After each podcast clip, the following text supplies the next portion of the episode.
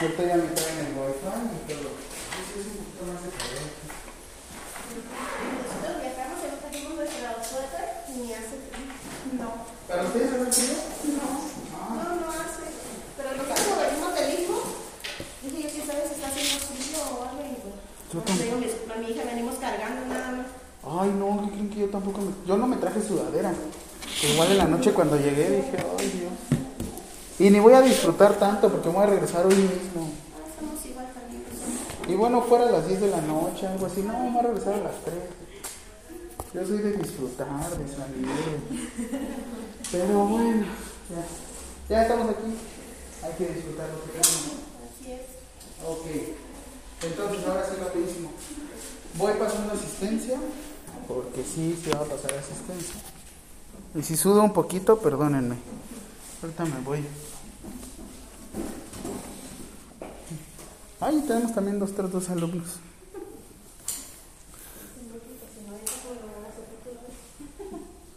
Sí, entrando diciendo, ¿y el uniforme?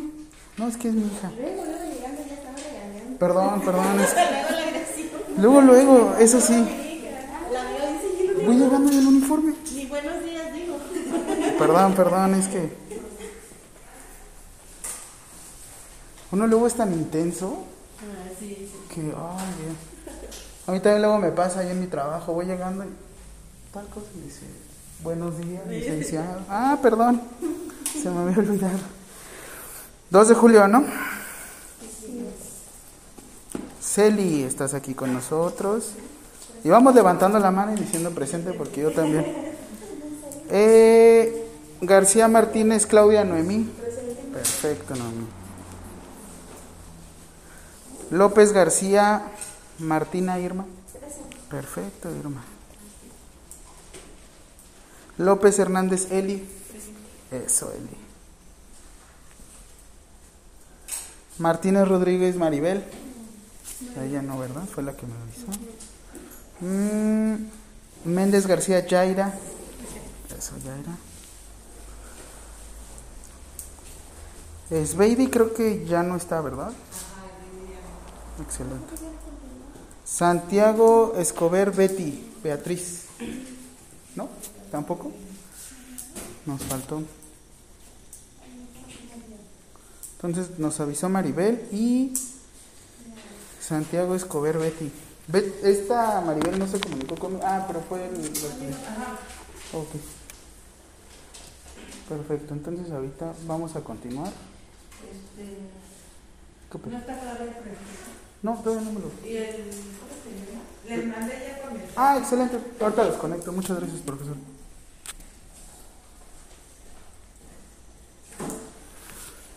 ¿Qué les iba a decir? Problemas con conectarse a sus Classroom, WhatsApp. ¿Todo bien? ¿Saben qué me dio un montón de risa? Que estaba viendo Spotify, las reproducciones y solo tenía como 10. Y ayer antier me metí y ya tenía como 22. Dije, ching, ¿cómo son? Todo lo dejan para el final. Antes de que tengamos la clase, todos se pusieron a escuchar la clase. ¿Cómo les ha ido con eso? ¿Nada más usan Spotify? ¿No usan alguna otra plataforma? Hay, más, hay, hay económicas, hay, digo, perdón, hay eh, aplicaciones abiertas. O sea, no es necesario que tengas una suscripción. Por ejemplo, Google Podcast. Este, ustedes la descargan y desde ahí pueden estar escuchando todo. Profe, es que es mucho. Oigan, así estamos todos, ¿eh? Todos estamos en constante cambio. Entonces, esto es algo más filosófico, se los había dicho. ¿De dónde provenimos? La enfermería originalmente, ¿quién es nuestra madre de la enfermería? Levántenme su manita, ya saben. Tampoco les voy a ver como Zoom, ¿no? ¿Se había escuchado, Celi? ¿Quién es? ¿De dónde provenimos? ¿Por qué dicen que el 12 de mayo es el Día Nacional e Internacional de la Enfermería? ¿Quién nació? Híjole, no, yo creo que un poquito. Tantito más atrás. Para que no se vaya a pegar el- Y una extensión para que lo dejemos aquí. Ah, pero el fondo. Ay, la compro la este lado.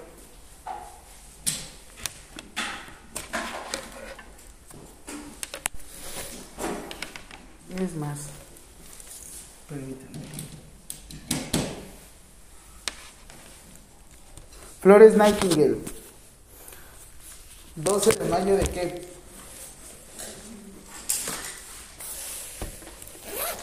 El año pasado, no, el año antepasado que se cumplieron en enfermería. El año de la pandemia, ¿qué había? ¿Qué íbamos a celebrar? Bien emocionados todos. Oigan, este es profesional, recuérdenlo. Acá también les voy a dar una cuestión más legal.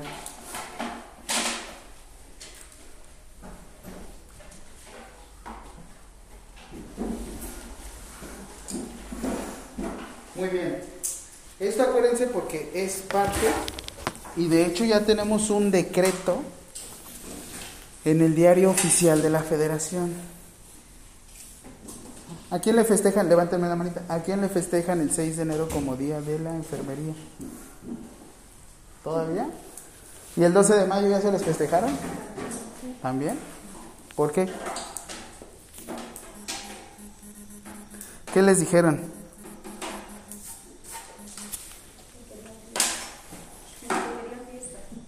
Que querían fiesta, muy bien.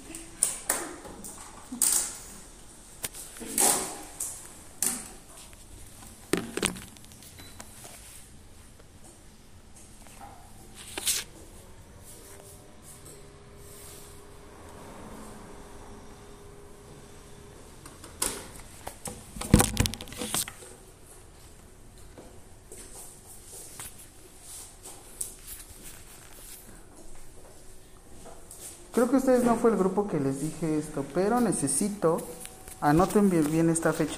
Uno, 12 de mayo de 1820 fue cuando Flores Nightingale nació, el natalicio efectivamente de Flores Nightingale. El año pasado se iban a cumplir, el año antepasado, perdón, se iban a cumplir 200 años de hasta cierto punto profesionalización de enfermería o de la creación de enfermería, vamos a decir.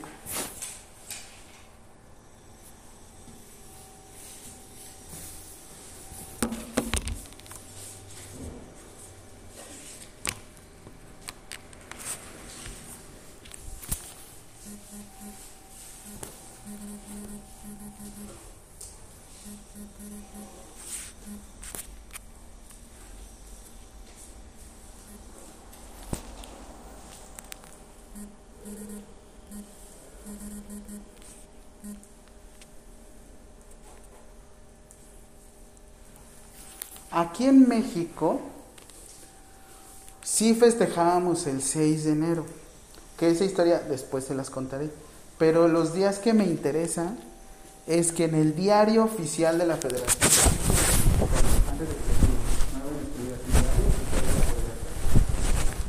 se abrevia de esta manera. El Facebook nacional es este. porque de hecho vamos a... Así se abrevia, ¿eh? me van a poner así. Está bien que lo escriban una sola vez, diario oficial de la federación, pero las segundas, las posteriores ocasiones lo van a conocer así. Se emite el 18 de marzo. Este es impreso, ¿eh?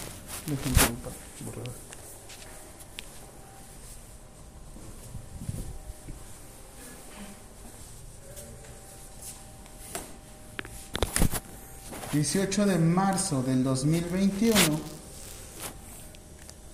...esta es una tarea para ustedes... ...en el cual... ...en este día se decreta oficialmente... ...el Día Nacional... ...de la Enfermería... ...nacional aquí en México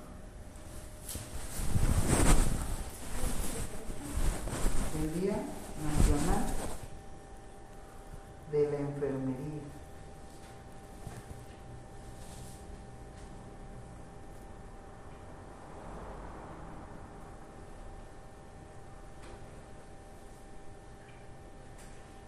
Entonces, ya sabemos que el 12 de mayo lo vamos a conocer como el Día Nacional Internacional de la Enfermería Nacional, ¿por qué? Porque lo tenemos en el diario oficial de la Federación. Internacional, ¿por qué? ¿Por quién y por qué? Por Flores dejo para-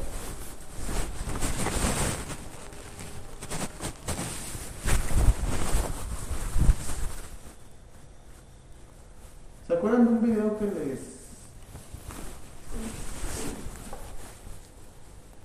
Este, les mostré de Johnson Johnson? Nos habla Jim Ward, estaba Florence Nightingale, estaba esta, una enfermera que, que se estaba comunicando con sus alumnos a través de, de un dispositivo como Stephen Hawking. ¿A ustedes no fue? Entonces, Florence Nightingale fue nuestra pionera. Hubo un tiempo en enfermería en que las personas que se dedicaban al cuidado eran todas aquellas personas que te- estaban pagando alguna pena. De hecho, no me dejarán mentir. ¿A dónde curaban a las personas? Anteriormente, cuando no habían hospitales, ¿a dónde los mandaban? ¿Dónde? ¿Ustedes veían las iglesias? ¿Quiénes estaban ahí cuidando?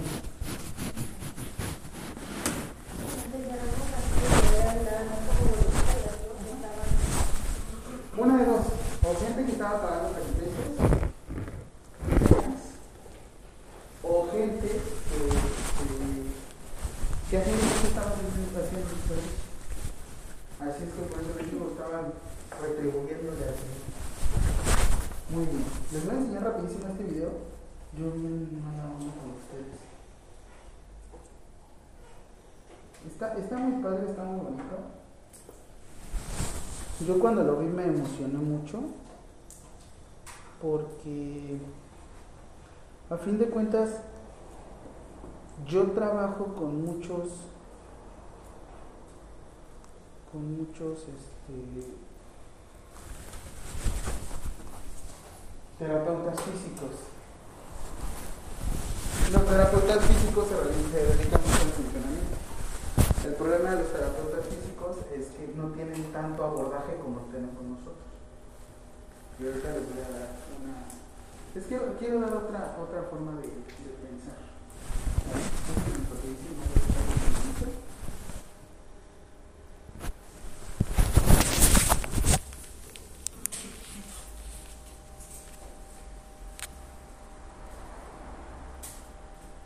¿Vale?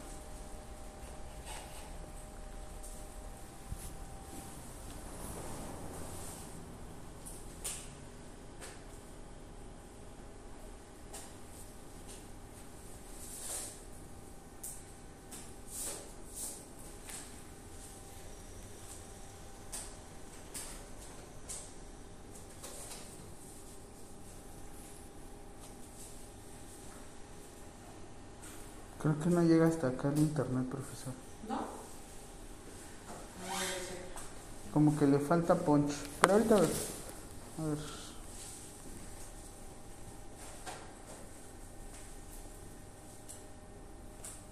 A ver si es este. Que sí tengo calor. Ahorita ya nos cambiamos.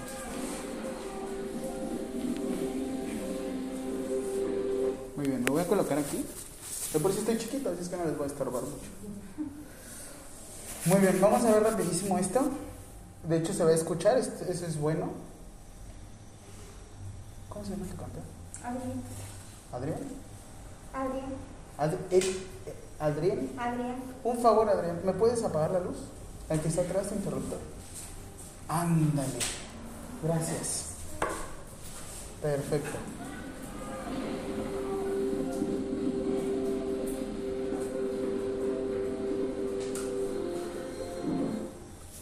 ¿Cuándo nació Flores Nightingale?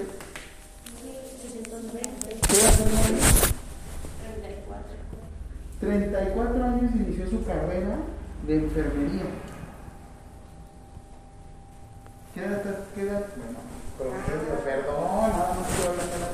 ¿Qué edad teníamos nosotros? ¿Tu edad? Probablemente un poquito más, un poquito menos.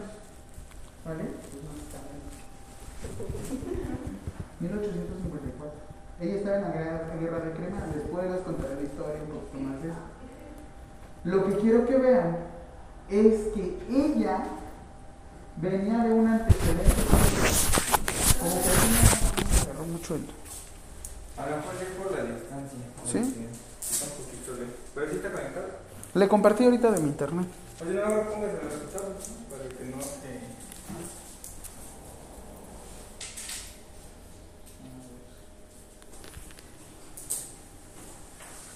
es esta no de Sí. sinergia según esto me conecta pero ahorita Sí, Voy sí, cargando. no, Más que nada es por la distancia. La distancia, ¿eh? A ver si ahorita le. Le cae. va sí gracias Ok, Guerra de Crimea, 1854. Así es que Florence Nightingale es de, este, de Londres, Inglaterra.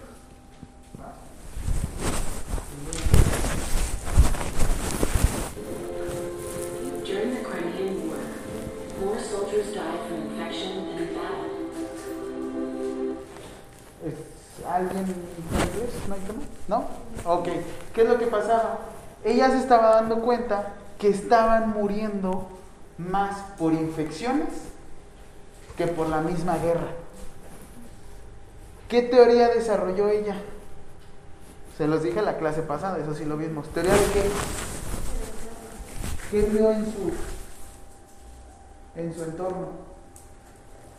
¿Qué vio? Tenemos una persona estéril.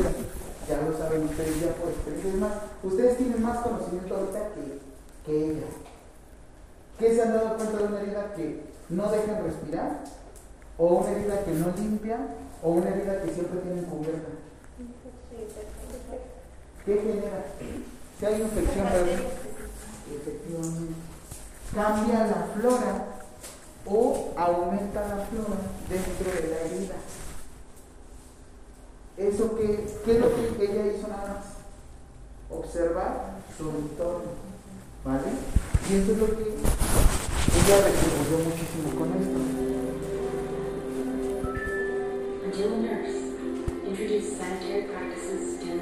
Hasta que llegó una enfermera y trajo lo que son prácticas sanitarias que conocemos todavía hasta ahorita. Ya se lo sabe. When the scourge of polio hit the world, extent, En 1930 tuvimos, ya, ya ahora, sí que de este ya vamos a hablar más de América, ¿no? Jim Ward no hablamos mucho. La verdad es que ella se utiliza más en otra, en otra, este, digamos, en otras teorías. Yo tengo mis cuatro teóricas, pero pues también se las voy a mostrar. Tenemos 1930. ¿Qué es lo que pasaba mucho que ahorita ya tenemos vacunas? Ah, sí, sí. Específicamente qué? Polio. ¿Polio qué? Polio. Poliomielitis. Poliomielitis. ¿Qué pasaba si yo digo mielitis? ¿Qué doy a entender? Mielitis. ¿Qué recubre? ¿Qué recubre a los axones, a nuestro sistema nervioso central?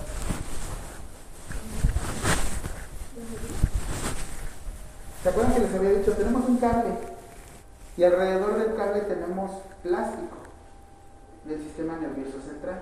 Ustedes lo hicieron en las estructuras. ¿Cómo se le conoce a esto? esta protección de plástico? Es una membrana, ¿no? Una membrana. Ajá,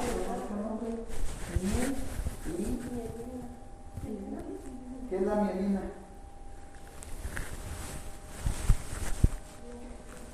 ¿Qué es la mielina? Es ese cablecito alrededor que protege los cables para que no tenga, por así decirlo, cortos, ¿no? Poliomielitis, ¿qué pasaba con la gente? Empezaba a generar algo que se llama parálisis flácida o en este caso pues también para Yo tengo este tipo de que. Poliomielitis. Aquí? Empiezan con los trabajos de terapia física. Sí, terapia física viene de una enfermera. Y de hecho ahorita lo van a ver. Estas personas que tenían pe- pielomelitis no pueden moverse. Sin embargo, si tú favoreces este movimiento, puedes aumentar tu calidad de vida. Ah, movement dice de sí, perdón. ¿Alguna vez han tenido la oportunidad de ver terapia física así en tanque? en- No. ¿No? Es de esta manera, tanque Tina Remolino. ¿Qué sucede luego con las personas que tienen alguna lesión? Imagínense, ¿qué, qué han visto que una persona que está en cama? Pues sus músculos se vuelven más rígidos, bueno, sus articulaciones, los músculos también. ¿Los músculos qué les sucede? Disminuyen y se vuelven más frágiles. Así es que, imagínense, si una persona tenía alguna alteración, eso también, piénsenlo ustedes en un futuro como negocio, si una persona tenía alteración del movimiento y ustedes, que clínicamente deberíamos de enseñar a movilizar a una persona, esto ustedes pueden dar clases o pueden enseñar a las familias dentro de los domicilios para que podamos hacer estas actividades. Sí, tenemos al terapeuta físico, qué bueno, pero ahorita les voy a decir una parte que les va a impactar muchísimo.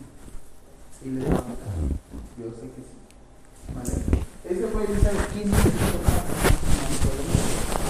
Poliomielitis, perdón. Piel- es la otra. In the 1950s, jaundice was a leading cause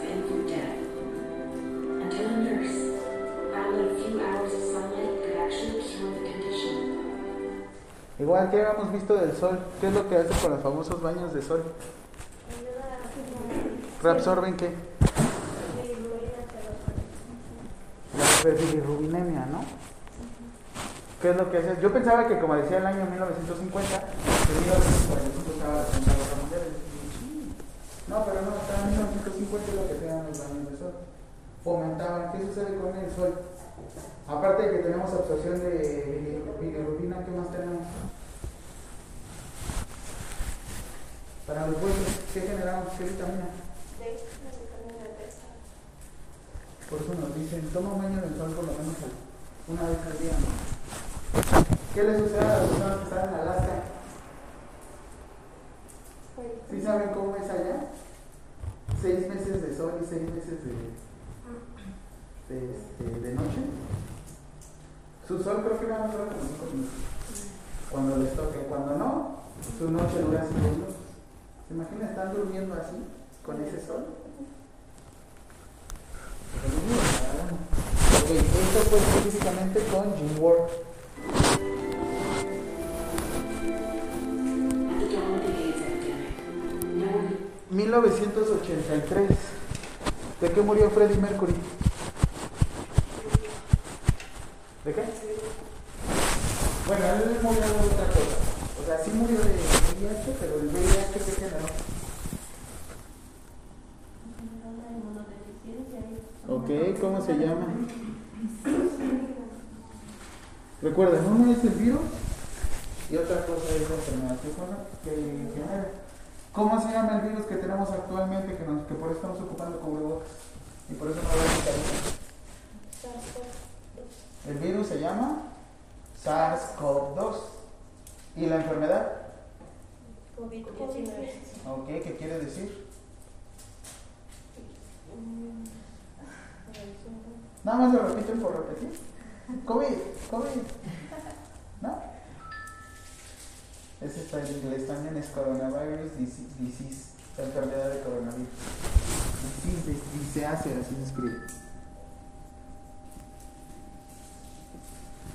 Eso es COVID. Ah, ¿verdad? Eso no se lo sabía, ¿no? Y ahí vamos dos años, dos años, seis meses, ¿no? Yo siento que han sido como 84. Entonces, 1983 tuvimos el brote de lo que fue VIH y SIDA. Y vean ahorita, de hecho, que fue. Me gusta mucho el mensaje final.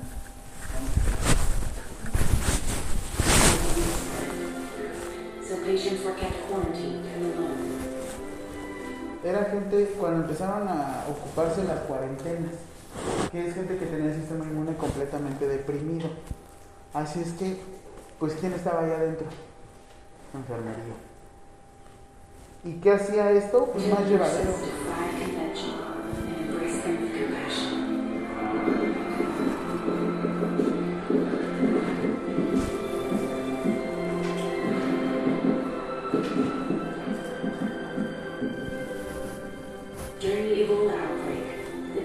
Este es un poquito más reciente, 2014. Que dijimos, sí, nos va a llegar. Ya lo dijo ahí, pero... Dilo, dilo, dilo.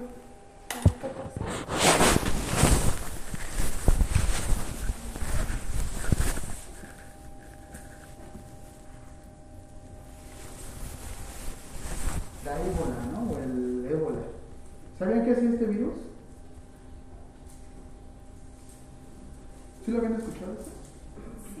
Que fue en África, ¿no? Estuvo muy que pensamos que iba a ser el COVID en su momento. Que no fue el COVID, ¿no? Que los chinos son los que hacen todo mejor.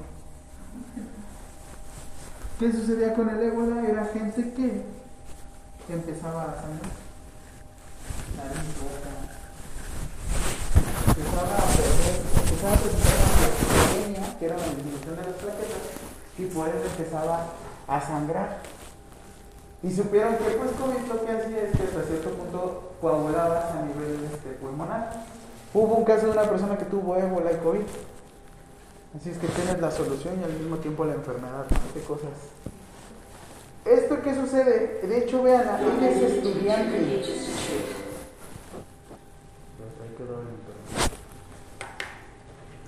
Yo creo que sí es la diferencia. No, si. Sí, no, ahorita. No sé si podemos cambiar al otro salón porque ya no tenemos problema. ¿Segura? Ah, pero ahorita, ahorita. ¿Sí? Sí. Ahorita ya descargo la presentación y ya.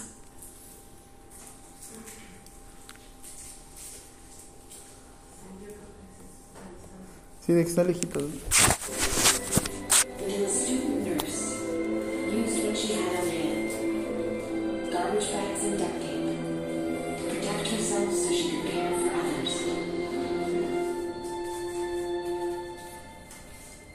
And cerebral palsy robbed many patients of their ability to speak until a nurse gave them Mira, eh, se supone que ahorita tenemos aquí en México algo que se llama terapia de lenguaje.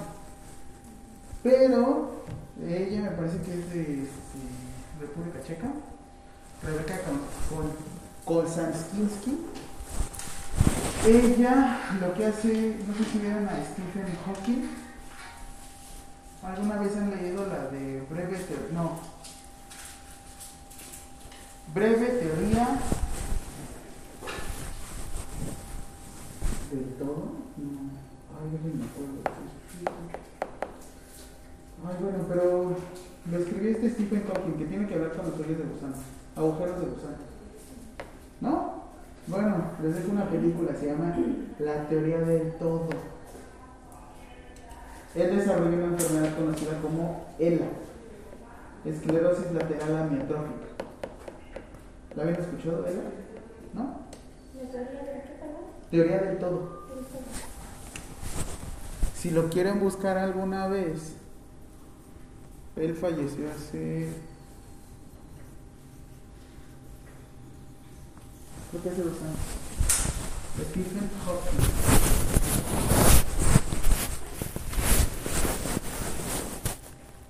Él se comunicaba de esta manera, que había mucha gente que le hacía parado.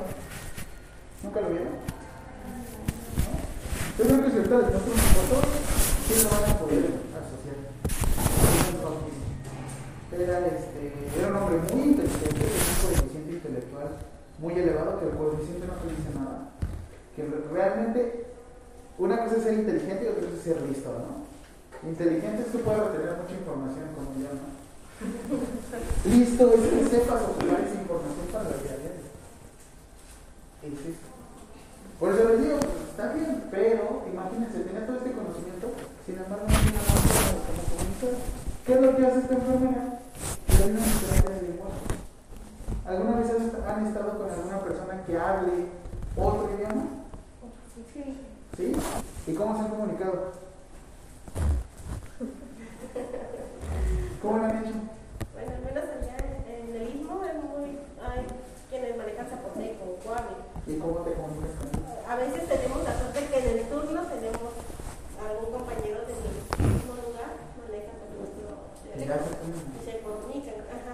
Pero si no, si es más difícil, la verdad, es la entrevista y todo, para Imagino. tener información. ¿Alguien más? ¿En quién les ha dificultado? ¿Con los gringos?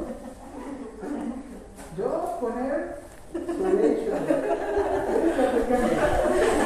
Bueno, pues oigan. Entiendo, ¿no? ¿Qué es lo que habíamos visto con nuestras 14 necesidades? ¿Qué habíamos visto? según esta Virginia Henderson decía, no, pues 14 necesidades que completabas en la vida. Y fue la pregunta que les decía. Estamos en, bueno, estuvimos en un mes del Pride, ¿no? Del orgullo. La sexualidad en dónde estaba, si era una necesidad fisiológica. A comparar, ¿qué prefiere? ¿Poder desarrollar su sexualidad o poder desarrollar su comunicación? Quiero ser como Pero imagínense, es como cada uno va priorizando, ¿vale? Por eso les digo,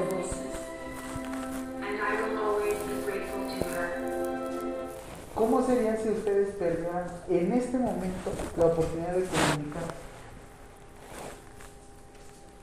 Que no pudieran hablar, pero sí pudieran hacer gesticulaciones.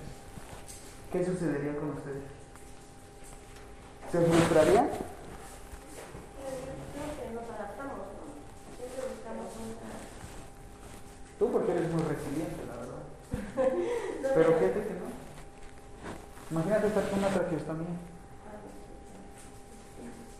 Que para hablar casi casi se tengan que acercar y al mismo tiempo también el riesgo de exposición.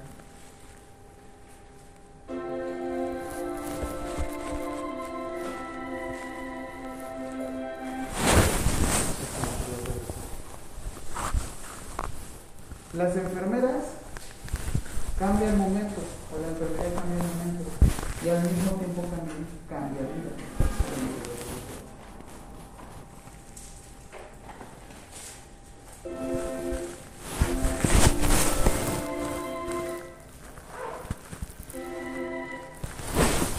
Y este es esta frase. Este video que les digo lo sacó Johnson Johnson en el 2020 porque iba a ser el día, bueno sí fue, perdón, el año internacional de la enfermería y lo fue. Pero qué año tuvimos, ¿no? Así es que quédense con esa frase. La, enfermería o los enfermeros cambian.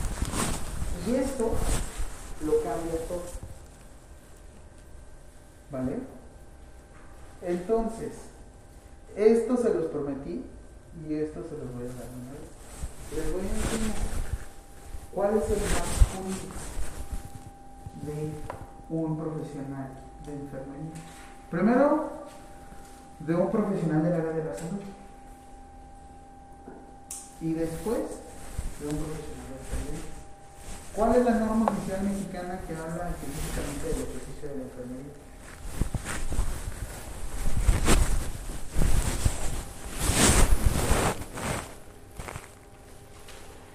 Un favor, Adrián. ¿Me puedes volver a prender la luz? Muchas gracias. No, todos estaban estaban durmiendo. ¿Sí la habían escuchado, NOM 019? Sí, sí la habían escuchado. ¿No? ¿Qué dice la NOM 019? Búsquenla, por mí no hay problema, googleenla, por eso ya estamos así. Déjenme les muestro de una vez.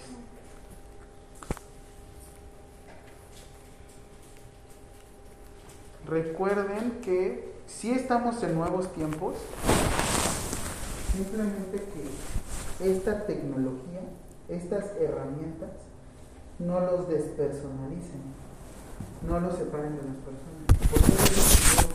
Podré estar hablando con ustedes, pero tengo el teléfono aquí. ¿Te sientes que te estoy poniendo atención? Probablemente sí porque estoy viendo. Es tan fácil distraerse. Si sacan información como, este, adecuada, por hay tema.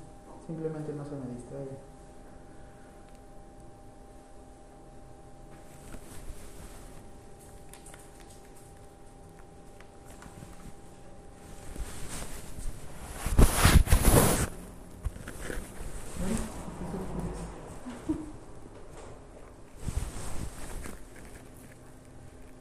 Nunca les dijeron sus abuelitas que si se cuidaban era porque tenían problemas del corazón. Se manchaban. Pero no conocieron el COVID. Muy bien, vamos a enseñar con algo que es, vamos a iniciar, perdón, con algo que es el aspecto legal. Esto normalmente lo manejo de las sentencias. Sin embargo,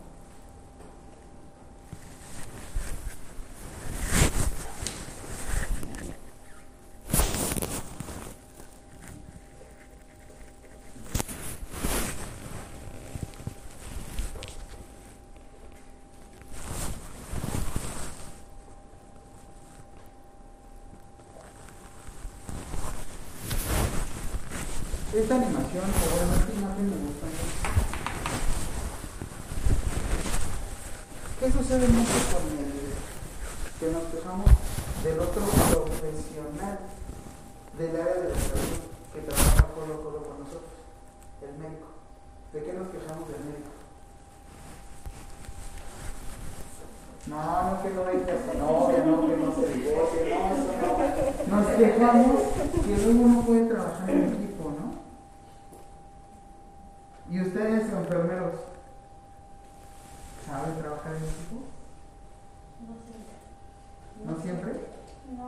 En mi libro, quítate, yo te ayudo. En mi libro, ah, no, ¿Qué en significa? mi libro, quítate, yo, te, yo lo hago. Les enseño las virtudes de trabajo en equipo, ¿no?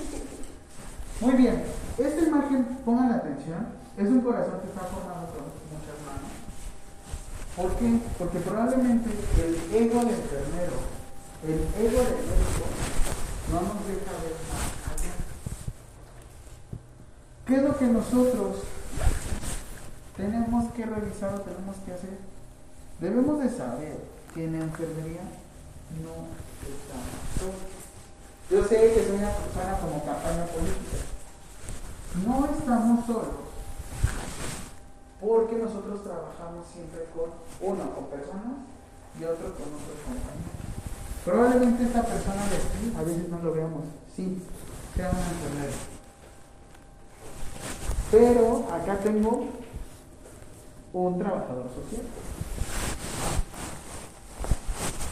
Y acá tengo el famoso ¿dónde está? Camillero. Pero bien, cuando están las compañeras solas o tristes, ahí está.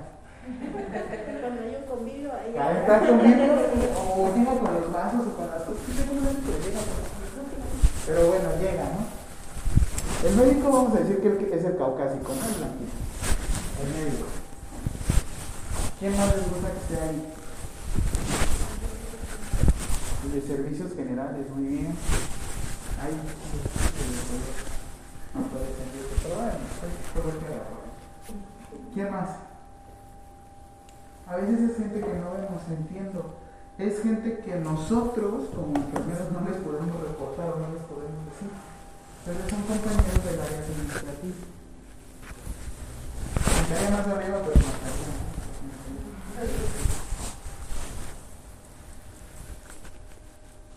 Somos todos, por eso le decimos equipo de salud. Que ya se dieron cuenta que los administrativos no siempre tienen una formación en ciencias de la salud.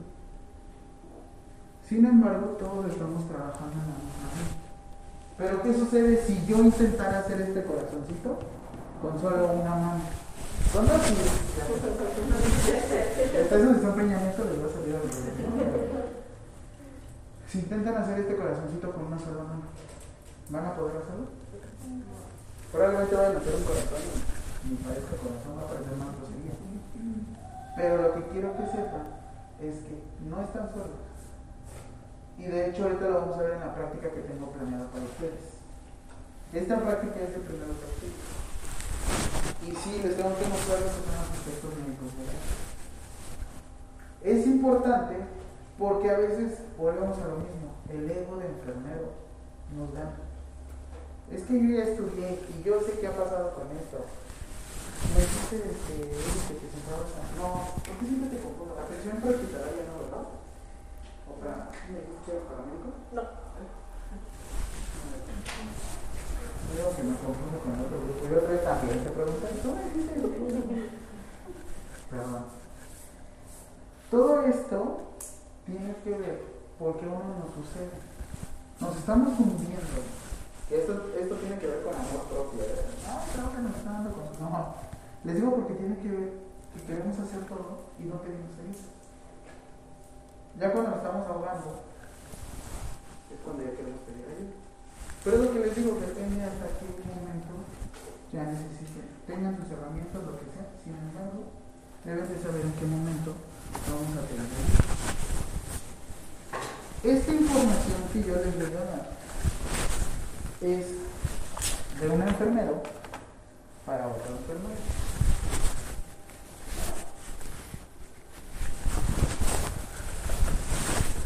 Así es como en México y en todo el mundo se trabaja la jerarquía de normas, normatividades. ¿Qué les suena lo que es una norma? No, no se compañera norma. ¿Qué es una norma? Es más, voy a poner una palabra que nunca la habían asociado, sin embargo es lo mismo. Norma con normalidad.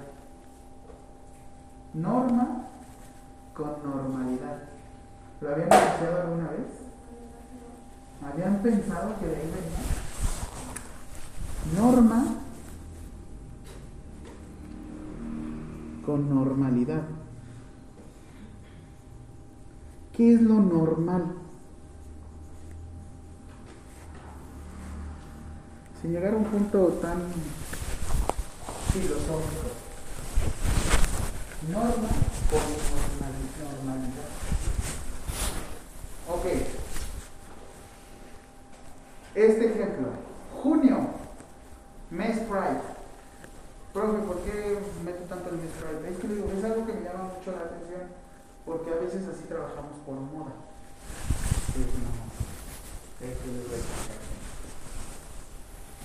La moda es lo que se repite. La norma, nuevamente, o lo normal, es lo que se encuentra entre parámetros, lo que normalmente es. Lo normal es que tengamos ropa puesta y cuando inició la civilización, ¿era normal que tuviéramos todos ropa? Ahorita, ¿es normal que tengamos carretas? No es tan normal.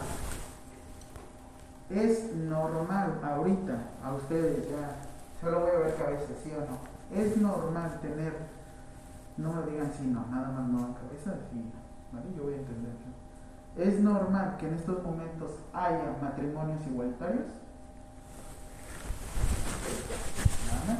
Es normal en estos momentos tener dos trabajos.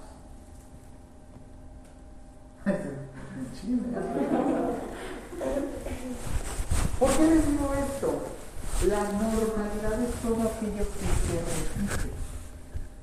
Sin embargo, la norma son todos esos, vamos a decir, condiciones que va a tener una persona para poder llevar a cabo su vida.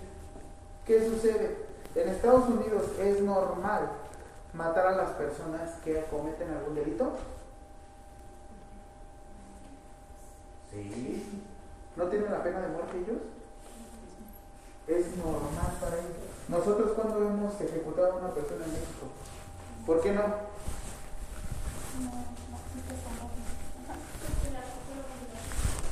¿Vale? El artículo 22 lo protege. No, pero en cuestión de procesar. Ahorita les cuento, les cuento algo más de cómo. Código penal. Bueno, sí vamos a trabajar. Pena, ¿qué es una pena? Una pena, me da pena.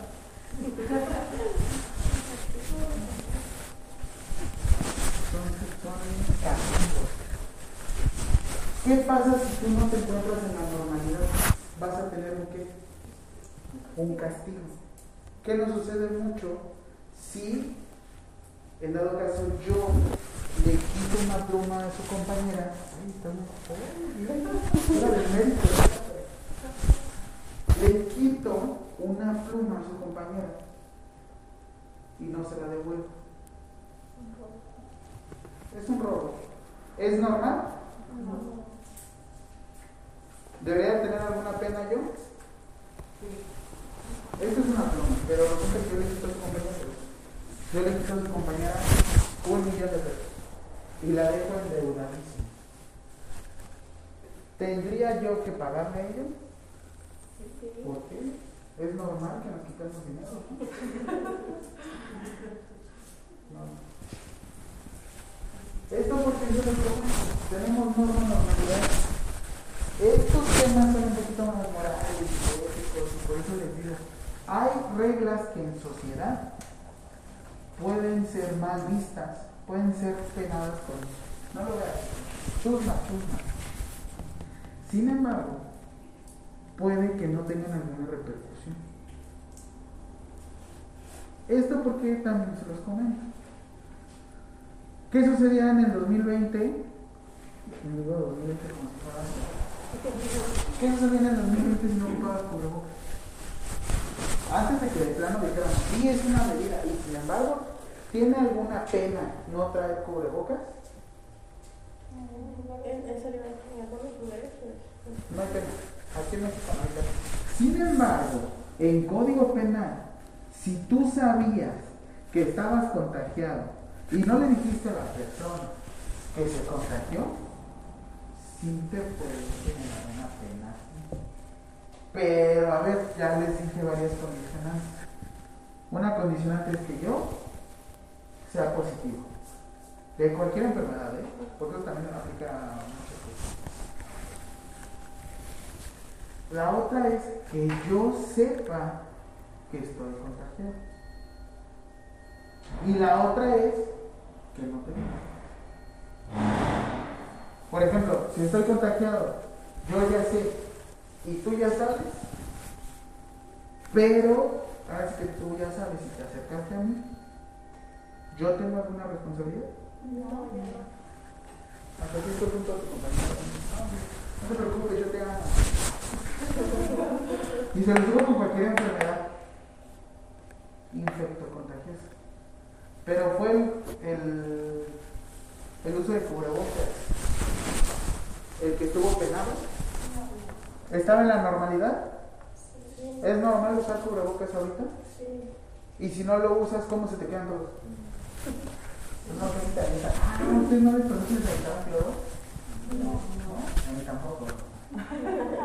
Pero imagínense, o sea, qué desastre, ¿no? Por eso les digo, una cosa es la norma, normatividad y lo normal. Todo va relacionado. Sin embargo, hay normas que sí son castigadas, por así decirlo, coercibles, o sea, no, no, no puedes, no puedes ir en contra de ellas. Y hay normas que aunque tú te pongas, aunque tú te opongas, no hay ningún castigo. A ver, ya vamos a hacer un poquito más de ejercicio entre ustedes cuando trabajan. Es, ¿Será normal dejar a tu paciente solo?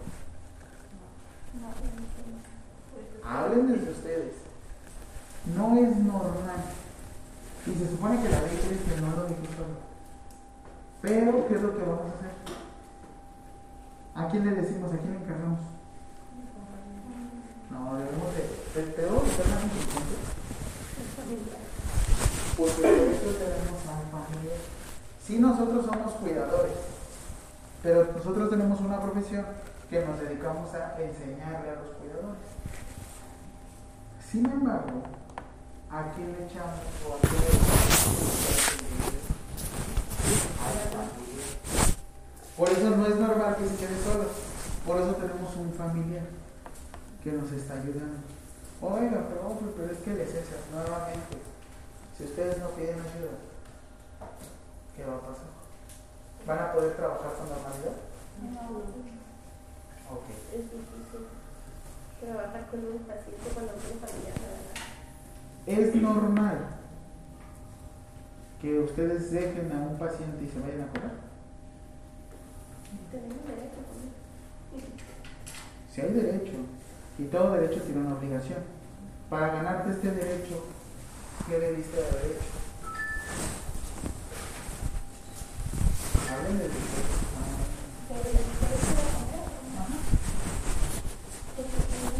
siempre en un trabajo tenemos un horario de comida. Y si tenemos que respetar, o sea, el paciente luego a veces te exige dentro de la comida que lo atiendas. Y ellos te pueden acusar si, si no los atiendes. Pero tenemos un derecho nosotros también. Y para entrar a este derecho, ¿qué necesitas? Primero que Ah, ser trabajador. Y la otra, haber llevado, ¿eh? No les miento en serio, hay veces que llegan, comen casi casi y se van. Por los famosos aviadores. Eso porque se los cuento. Me han contado.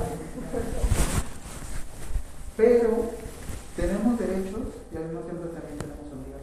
Lo malo de la enfermería es que siempre nos vamos a todas las obligaciones. Es que yo tengo que dejarlo, es que yo tengo que hacer es. Ajá. ¿Y tú? ¿Para cuándo vas a estar bien? No les estoy diciendo que cambien de profesión. Les estoy diciendo que la profesión que vamos a hacer, hacerlo bien. No porque hagan más, quiere decir que esté bien. Si ustedes hacen lo correcto, van a hacer lo correcto. Eso es lo mejor, ¿vale? Y eso sí siempre me ha gustado. Hacer más no es mejor. Lo mejor es hacerlo bien. Administren sus tiempos. Ya que les hablé no vamos a hablar por eso que en la parte cumbre, hasta arriba, hasta arriba, tenemos una normatividad que por el simple hecho de ser mexicanos debemos de seguir. Y de hecho nos dijo Luis Arreola, ¿sí? pues diga. Nos dijo Luis. ¿Cómo se llama esa normatividad?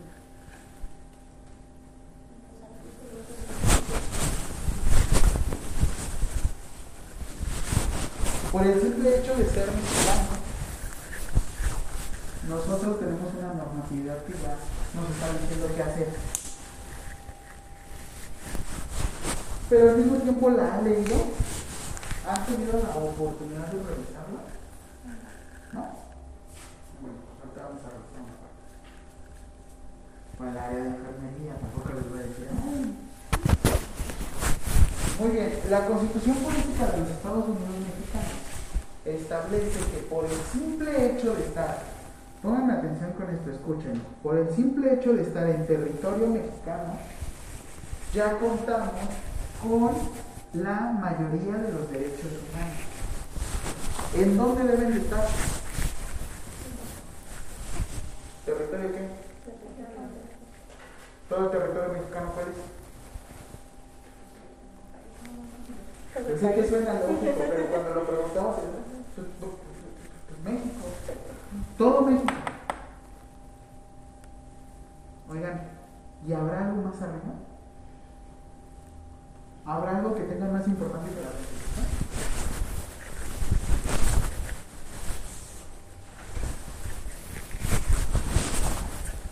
¿Habrá algo que te proteja más? Esto lo van a escuchar aquí a partir de hoy y a partir de siempre. Decreto de los derechos. De derechos De hecho, le vamos a poner una imagen rapidísima. ¿Alguna vez han visto esto? ¿Todo de mira? que te dice la Constitución, ¿no? De un lado, y los tratados internacionales del lado derecho. Sí, son los mismos.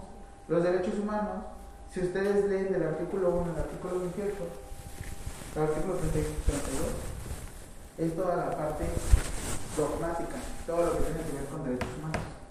Ya la parte orgánica, cómo se va a desarrollar, cómo se va a organizar. Cuando digan orgánico en derecho, es cómo se va a organizar toda la, la, este, toda la administración pública viene a partir del artículo 33 en adelante.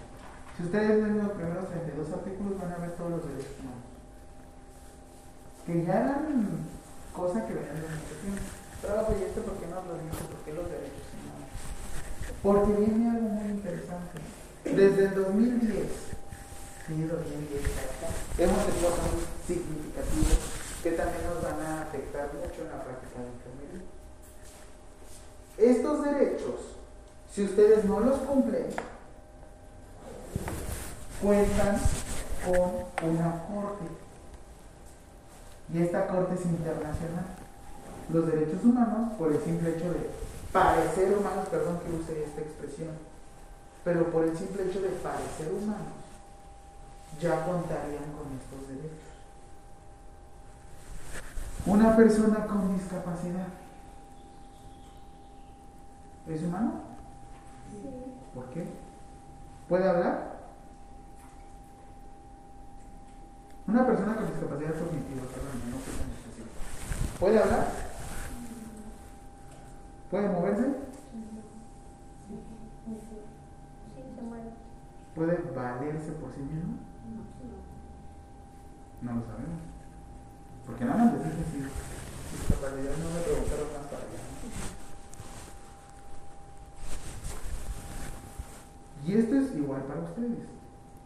Los derechos humanos es algo que hemos traído y actualmente gente que tantito se mete con esos derechos humanos no saben el problema que es Por eso la enfermería no ha podido o no se ha podido reemplazar con máquinas. Porque necesitamos que un humano atienda a otra persona que aparentemente parece humana. Aparentemente les digo porque depende de la condición de cada persona.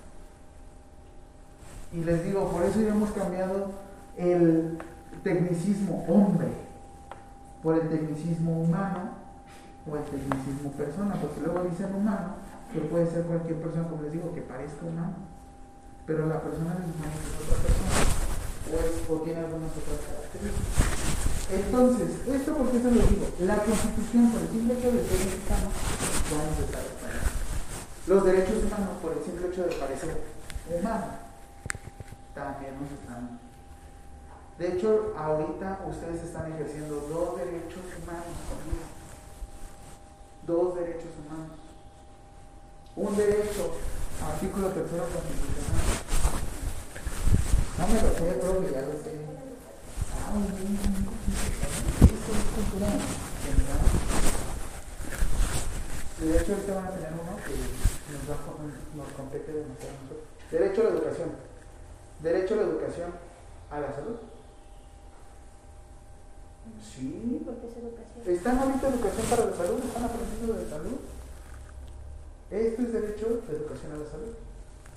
El otro derecho de educación. Ahorita les voy a hablar. Sí saben que en el artículo cuarto constitucional se habla de que un hombre y una mujer son iguales ante la ley. Ahorita les pongo ya la constitución. Muy bien. Entonces, anteriormente, los tratados internacionales, de hecho dice, contenido diverso de derechos humanos. Esta tarea es para ustedes. ¿Cuál es el organismo mayor, el máximo organismo que nos rige a nosotros por ser profesionales del área de la salud? ¿Cuál es el máximo organismo? Y cuando uno se quiere ver bien, bien saca de costa, le saca. Dice, según. Ustedes se lo saben.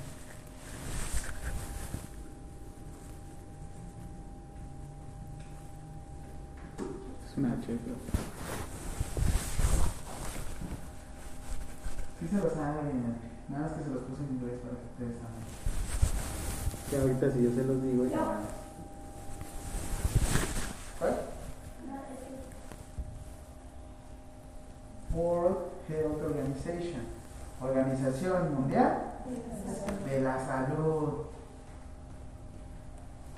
Los derechos humanos, ta, ta, ta, viene derecho a la vida, derecho a un nombre, derecho a la, derecho a ta, derecho a la salud. Por eso dice allá arriba los tratados internacionales de los derechos humanos, que son los derechos humanos.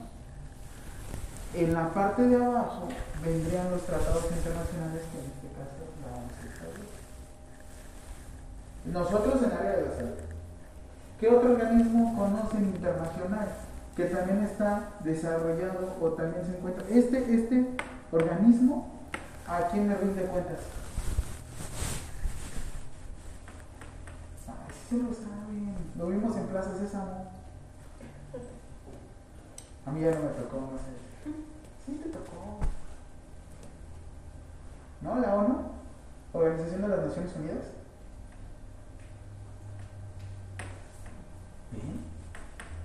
Por eso les digo, ¿qué otro organismo se les ocurre de los niños? ¿Cuál es? Y de hecho ahorita les voy a dejar. Hay un libro que no sé si se les enviaron ahorita que he estado leyendo, el de Enfermera Invisible. ¿No? Ahorita igual se los envió. Me lo envió el doctor. Ah, muy bueno. Se los envió porque- Lloras. Lloras. Esto porque igual se los comento. Ok, OMS, tenemos la UNICEF de los niños. Tenemos algo que se llama la OCDE, Organización Comunitaria de Desarrollo Económico. Se supone que aquí viene a un, nuevo indicador que tenemos que ver que se llama bienestar. ¿Alguien lo ha revisado? Bueno, ya vamos a frenar así rapidísimo. Tarea, de aquí, en el 2020, perdón, 2020, fue el año de la enfermería. Y estaba con un grupo, igual hicimos una feria de salud, pero solo pudimos hacer dos sesiones, la siguiente se canceló por COVID. 2022. Esto es algo que vamos a hacer nosotros eh, igual en el Teletón, haciendo un poquito de, de comercial. Pero este año, en 2022, esto es algo que, que ustedes quiero que primero se metan a la página de la OMS a buscar. Esta frase me pegó.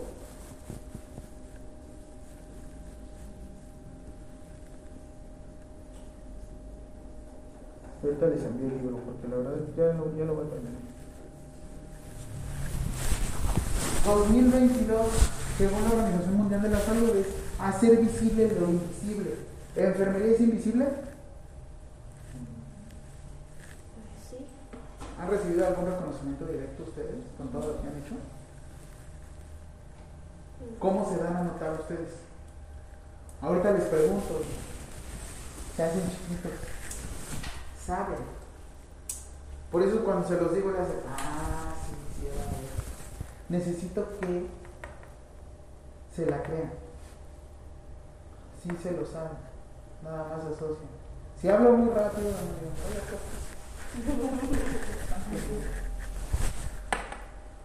Ya que les estuve hablando ahorita de organismos federales, perdón, de organismos internacionales. ¿Ya notaron esto? Muy bien. Por el simple hecho de ser mexicano. Oigan, si traen agüita, hidrátense, tomen agüita. Si alguien siente que empieza a bajonar, regresa, se da una vuelta, regresa y se sienta, ¿no? Tenemos café también de la de café. Adelante, eh, si gustan, termina ahí. Ok. Entonces, por el simple hecho de ser mexicanos ya tenemos, primero, por el simple hecho de parecer humanos, ya tenemos nuestros derechos humanos. Por el simple hecho de ser mexicanos, ya tenemos también nuestros derechos y también nuestras obligaciones. Como les digo, ahí tienen los tratados internacionales, pero ¿qué creen? Esto debemos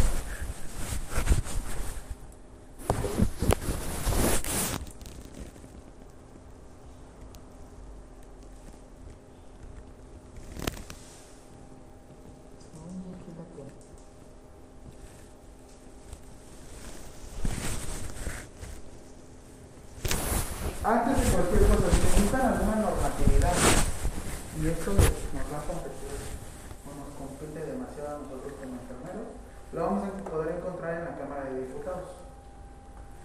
Muy bien. La Constitución Política fue publicada el 5 de febrero de 1917. ¿Cuántos años han pasado? 1, 2, 3, 1, 2, 3, 1, 2, 3, 1, 2, 3, 1, 2, 3, ¿cuántos? ¿Ciento cuántos? ¿Creen que es una normatividad que todavía nos pueda funcionar?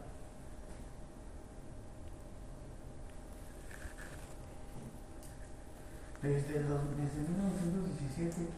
¿Creen que regule carretas en ese tiempo? 1917. Sí. ¿Creen que hablaba de un matrimonio igualitario en 1917? No, claro que no. Pese a que decían lo que decían de Emiliano Zapata, ¿no? Nunca le han nunca leído de la sangre, la bandera ensangrentada. ¿No? Empieza a decir todo ese tipo de datos. Eh, es una normatividad que viene desde 1917. Como dato único que les voy a decir ahorita, la constitución es una constitución reformable. ¿Qué quiere decir? Que se van sacando reformas constantemente. La última reforma que ahorita he descargado fue el 28 de mayo del 2011 2021, perdón. Y de hecho, esa está mal porque la última fue ahorita en septiembre del 2021. Pero ahorita vamos a trabajar con eso. 28 de mayo del 2021. Es una, refor- es una constitución o una normatividad que se va reformando con el tiempo, que se va actualizando, que va cambiando constantemente. Sin embargo, es una constitución rígida. ¿Qué quiero dar a entender con que es rígida? Necesita un proceso diferente para poder modificar la constitución. Cualquier ley la pueden modificar cuando quieran, en el momento que ellos gusten, los diputados en específico. Pero para cambiar la constitución se tiene que hacer un pleno especial. Pero sí se pueden hacer estos movimientos, por eso les digo 28 de mayo del 2021. Si les digo la última según de septiembre de 2021, ahorita les reviso. ¿Qué sucede con esta constitución? Va cambiando constantemente. En el artículo cuarto constitucional, ah bueno, cada ley, si alguna vez leen alguna ley, en el artículo 1 siempre va a venir la descripción y se los digo aquí de ley. En, las en los Estados Unidos mexicanos, que realmente no nos llamamos México, nos llamamos, nos llamamos Estados Unidos mexicanos. Por el simple hecho de estar en los Estados Unidos mexicanos, todas las personas gozarán de los derechos humanos reconocidos en esta Constitución. Si tú vives en, tocamos, bueno, si tú vives en algún país en el cual hay esclavitud y entras a México, en automático pierdes esa esclavitud. Y entras al régimen de México. En automático. Sales de aquí, te regresas a tu país, nuevamente te haces esclavo. Si está regular, lo que sea. Entonces, el Estado mexicano, sí, el Estado mexicano ve- verá cómo es que estos derechos humanos se puedan llevar a la población. Ya ese es otro de que ahí está, ahí está. De que se ejerza, quién sabe, ¿no? De hecho, anteriormente, antes del 2010, ¿cómo lo conocíamos? Yo en la primaria los conocí de otra forma. ¿Se acuerdan? ¿No se acuerdan cómo les decíamos? Cuando tú compras un aparato nuevo y lo vas a regresar, o bueno, este, compras un aparato y quieres saber que te va a funcionar, les pides algo que se llama ¿qué? Una garantía. ¿Cómo se llamaban antes? ¿Nunca les sacaron las garantías individuales? ¿Sí, no? Nos enseñaban como garantías individuales. Ahorita ya son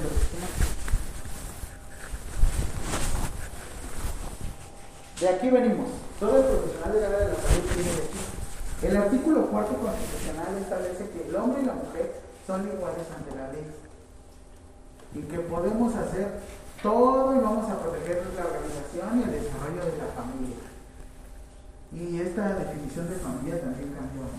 Antes la familia era para preservar la, la, este, la especie, por así decirlo. Sin embargo, hay familias en las que no tenemos hijos. Hay familias en las que hay mamá y papá y ya. Hay familias en las que nada más hay un hijo si en dado caso hubiera familias y no preserváramos la especie, ¿qué sucedería? ¿Estaría lo normal? Por eso todo ha cambiado. Alguna vez, en serio, nada vean. Por pura curiosidad, la constitución de una persona le van a hacer ahora. Bueno, ¿Esto por qué se les digo? Nosotros venimos acá. Artículo 4 constitucional del artículo, no, perdón, párrafo cuarto del cuarto artículo constitucional. Esto anótenlo bien. De ahí venimos. Todo profesional de la salud, toda persona tiene derecho a la protección de la salud. La ley definirá las bases y modalidades para el acceso a los servicios de salud. ¿Qué ley? ¿Qué ley? No la Constitución. ¿Qué ley?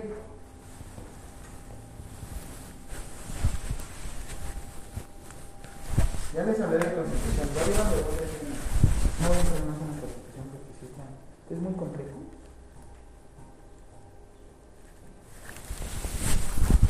¿Qué ley? Ley general de. Ley general de. ¿Vieron cómo va todo en caminito? Ya hablé de derechos humanos, ya hablé de constitución, ya nos bajamos a, a las leyes federales o leyes generales. Ley federal. Tenemos la ley federal de profesiones. Es un poquito más complejo, porque de hecho por eso están aquí.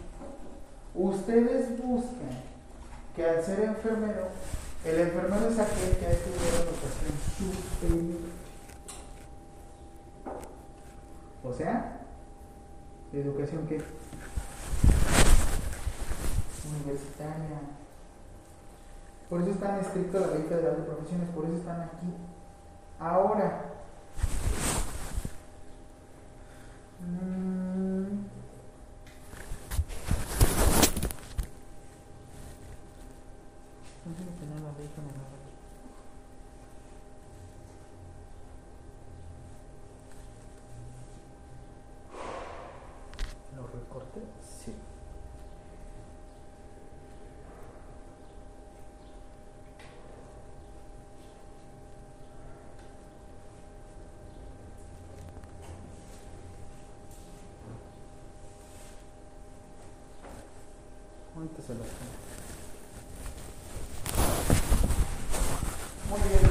Entonces tenemos derecho a la salud. Derecho a la educación. Nuestro artículo cuarto constitucional, cuarto párrafo. Después, de aquí abajito tenemos algo más. Este sí ya no se lo van a saber. Lo conocen de esta manera. Ah, lo conocemos así. Es el reglamento de higiene para la salud.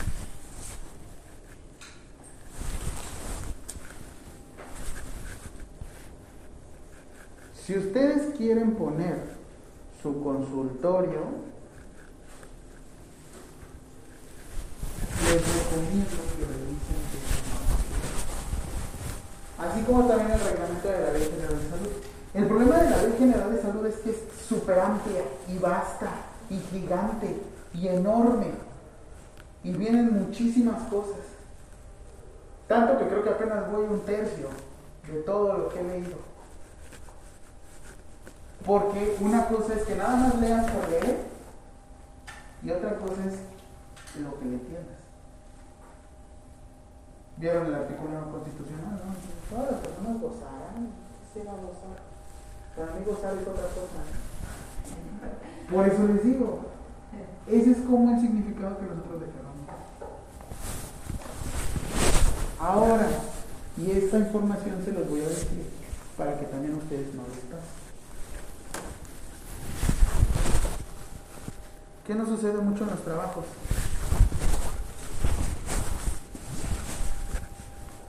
Nos ponen un contrato. Y nos dicen en el contrato, tú tienes que trabajar siete días de la semana. ¿Y qué hacemos en el contrato? Lo firmamos, ¿no? Y han escuchado esa famosa frase. Eso es anti. Todos los grilleros lo conocemos. Anticonsti. A ver. ¿Qué lo he dicho? Eso es anticonstitucional. ¿Por qué es anticonstitucional? Porque no hay un descanso. Porque va anticonstitucional. ¿Qué quiere decir anti? Que va en contra de, de la constitución. ¿Y esto por qué se los digo? Porque hay unos jefes que somos bien mañosos. Y les decimos, yo te quiero siete días de la semana. Ajá. ¿Y qué te dice tu constitución? Toda persona deberá tener derecho. ¿Qué me dijeron aparte de los 30 minutos? Deberá tener derecho por lo menos un día de descanso. ¿Y qué nos pasó en COVID? ¿Qué hacíamos? O el testamento, ¿no? Ya. Haciendo. Ahora sí que a mí lo que más me gusta son unas épocas de sembrinas porque tú no hiciste nada, yo sí hice. El moco. Volvemos a lo mismo. Tenemos una pirámide que vamos hacia abajo. Y así es como trabajamos de esta manera. ¿Dónde se encuentran las normas oficiales mexicanas? ¿Vale? Ah, pero ahí no, ahí no. La norma oficial mexicana. ¿Qué nos sucede mucho a los enfermeros? Según la norma oficial mexicana tal, establece esto. Ajá, sí, está bien, qué bueno que lo puedas decir y lo sepas. Sin embargo, siempre debemos de saber a qué altura se encuentra el normatividad. Aquí les voy a decir algo. Una guía de práctica clínica es un decreto y un acuerdo. Una guía de práctica clínica es un acuerdo y un decreto. Una guía de práctica clínica a ustedes les va a servir mucho para llevar a cabo algún tipo de procedimiento.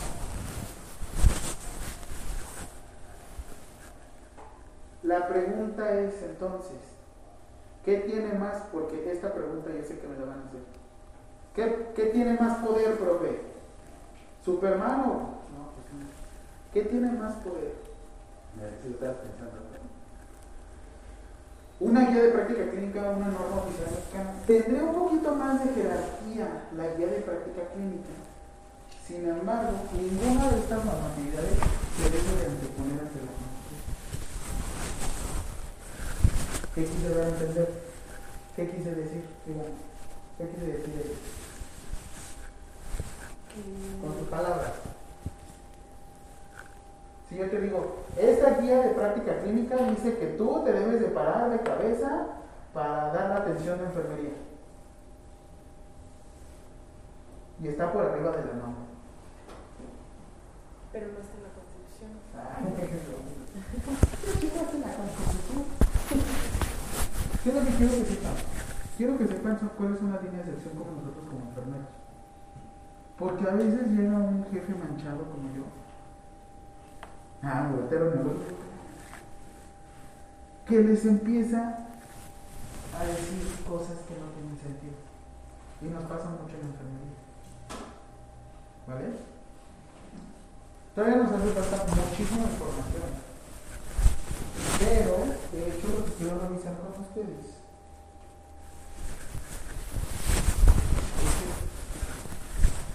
Porque ya estamos en la urgencia, sí, de hecho vamos a hacer una pequeña práctica de, de primeros auxilios. ¿Qué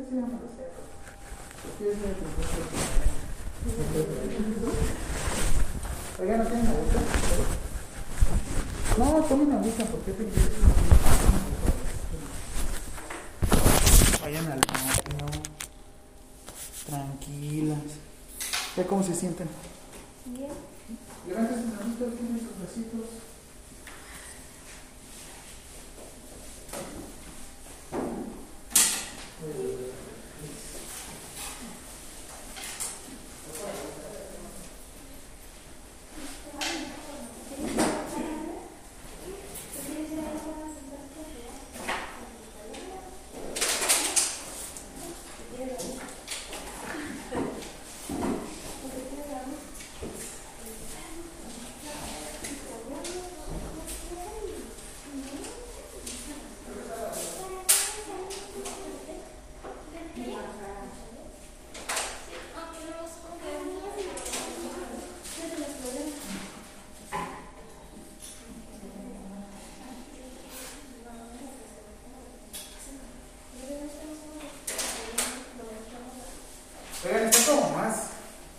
Más pesado tomar clase con cubrebocas, ¿no?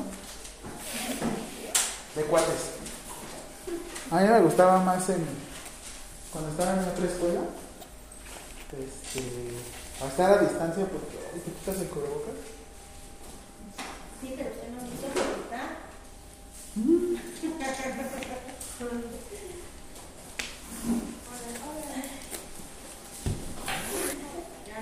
Listo. Ah, sí, sí, gracias. De estos son 10. Pero me quiero centrar ahorita en algo que vamos a ver con nosotros.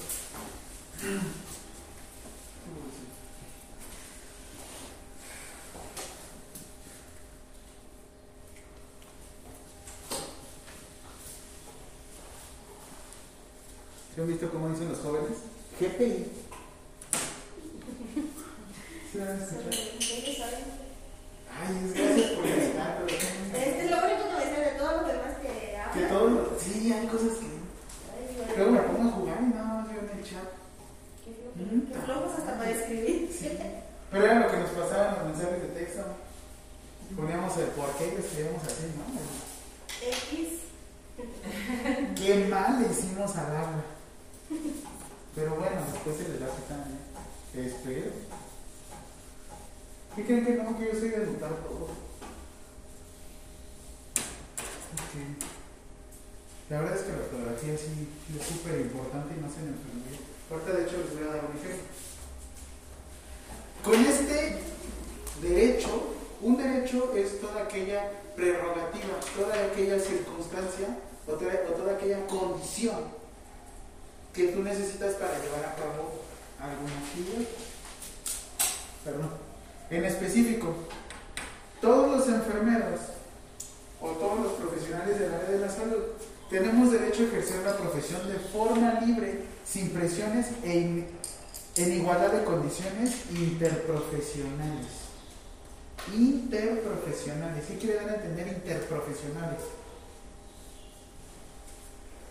Bueno, primero, de forma libre. De forma libre. ¿Quién de aquí quiere trabajar en quirófano después de, de tener ya su licenciatura bien completísima? ¿Nadie? Ay, qué bueno. ¿Quién quiere trabajar en terapia intensiva? ¿Quién quiere trabajar en la docencia? ¿Quién quiere trabajar en la investigación? ¿No? ¿Quién quiere trabajar en lo administrativo? ¿Qué pasaría si yo les dijera, no, todos los enfermeros canalizan? Oye, pero terapia intensiva, no. Para que puedas estar en terapia intensiva tienes que ser médico. No, pero yo quiero ser en quirófano. No. Eso es poder ejercer la enfermería sin, sin algún tipo de, de presión, de forma libre. Igualdad de condiciones interprofesionales. No, no, no, es que mira, todo esto va para terapeuta físico porque él sí se dicen licenciados entre ellos. Pero como ustedes se dicen Juanita, Pedrito, Merenganito, y no se dicen licenciados, no sabemos si son licenciados. Así es que a ellos sí dales guantes, tú no puedes. Total. Bien dicen que el que, como bebé, el que no mama, no come. No, perdón, el que no llora no mama, ¿verdad? Sí, sí, perdón, perdón. Perdón, me cambié el contexto completamente. Y es que el que no llora, no come. No les estoy pidiendo que se vuelvan grilleros. Simplemente lo que quiero que sepan es que ustedes tienen derecho. Que ustedes pueden hacer las cosas. Y se lo saben. Simplemente que sepan, una, en el pedir está el dar. Oiga, claro que sí, entiendo que mis compañeros también son profesionales del área de la salud. Sin embargo, yo también estoy estudiando, tengo mi licenciatura que me avala. Porque me lo dice la Ley Federal de Profesiones. Y porque yo también puedo prescribir medicamentos, y porque yo también puedo tener mi propio consultorio, y porque yo también puedo hacer mi propia práctica privada. Y en la misma ley federal de profesiones dice que si ustedes hacen el mínimo, la mínima actividad, deberían de cobrar un salario mínimo. ¿Que cuánto es el día de hoy? Eso les voy a pagar a ustedes. Menos. 154 pesos. Búsquenlo. Como 178 porque subió, ¿eh? Es que hay en el norte y tenemos aquí en zona centro. A ver, rápido, busquen. según yo son 154 pesos y son 4 mil pesos mensuales. Según esto deberíamos de cobrar un salario mínimo por hacer cualquier mínimo procedimiento. ¿Cuál es el mínimo procedimiento que se les ocurre a ustedes? A todos se les ocurre. Es que ese es enfermera de inyección. Y de hecho la profesora te diría. 154, ¿no? 172. 172. Son 4 mil pesos mensuales. Mínimo. ¿Cuánto sale la canasta básica al día? No soy el ama de casa. No, pero ¿cuánto sale? Con huevitos y todo, ¿eh? Ah, sí, claro, ¿eh? ¿Cuánto sale? 220 pesos, ¿no? ¿Nos alcanza? ¿Qué hago con los 50 pesos? ¿Cómo le hago? ¿Y esto por qué se los digo? Porque de hecho va un dato escalofriante. Después ven con más detenimiento los derechos. Porque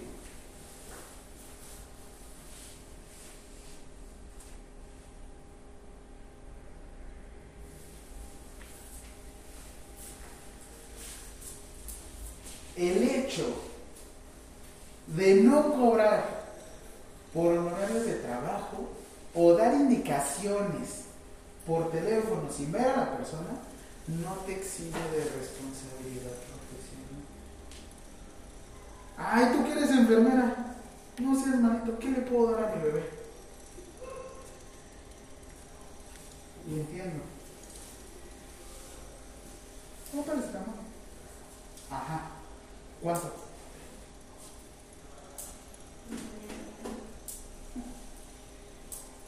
Ustedes como licenciadas, próximas licenciadas, futuras licenciadas, tienen que normalizar una palabra. Bueno, pueden normalizar dos que no tengo. La primera palabra que deben de normalizar sí o sí es depende. Depende. ¿Por qué? No puedes llegar siempre con un no o un sí. Ya de plano si es muy tajante, no, eso no se puede, ni lo intente. Pero es un depende. Y la otra es el no sé. Porque a veces creo que uno se quiere sentir que lo sabe todo. Por eso utilizamos los aminículos electrónicos. Sin embargo, son una herramienta. Si no sabemos qué hacer con ellos, probablemente tampoco sepamos qué hacer con toda la información. Es que tomo el curso, el curso, el curso, el curso, el curso, está bien, pero ¿para qué? ¿Qué es lo que quieres hacer?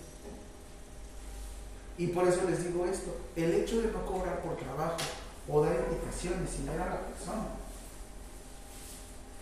a ustedes no los exime de responsabilidad, por lo menos cobren. Digo, con eso yo sé que no van a po- poder pagar una abogado. pero- Y así salen, dicen, bueno, yo tengo para el taxi. Pero es lo que les digo, es algo que a veces no lo mencionamos. Ya si de plano es una persona muchísimo de confianza, pues ya de plano está bajo su criterio. Pero bueno, a menos de que alguna vez los hayan apoyado en su carrera o les hayan invitado alguna chelita, ya con eso nada más. Este ejemplo se los quiero dar.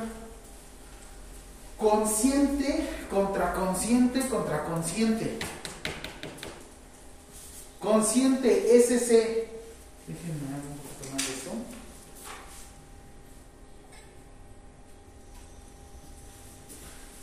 Es una persona de manera sosegada, o sea, es una persona que sabe qué es lo que está haciendo. Consciente SC. ¿Ustedes son conscientes en este momento? ¿De qué color es la pared? ¿De qué color es el suelo? ¿De qué color traigo mi uniforme yo? Azul. ¿De qué color es la luz? ¿Cómo ven el destello del lado izquierdo, del lado derecho? Ahí el arcoíris que se está armando. ¿Son conscientes de esos detalles? ¿De qué color es la extensión? Si volteara a ver. ¿Cuál? Ah.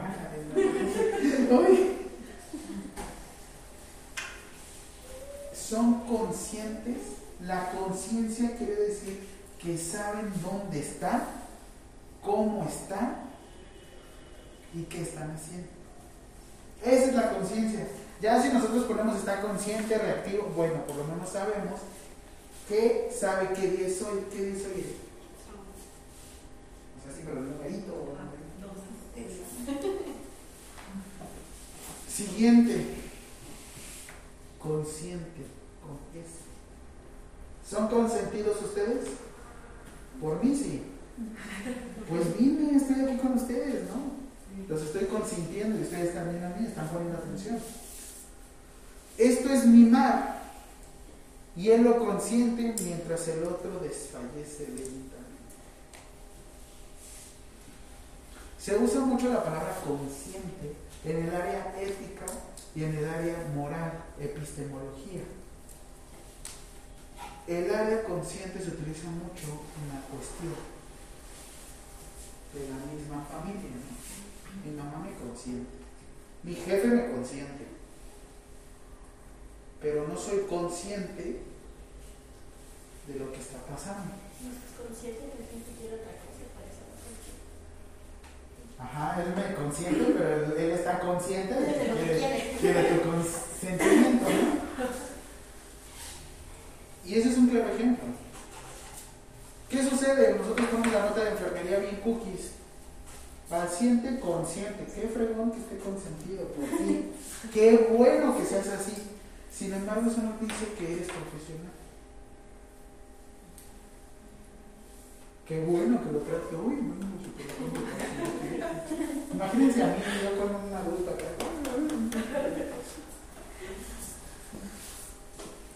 Por eso les digo, cuando llegan los casos médicos legales y uno como perito lee esto y hace no.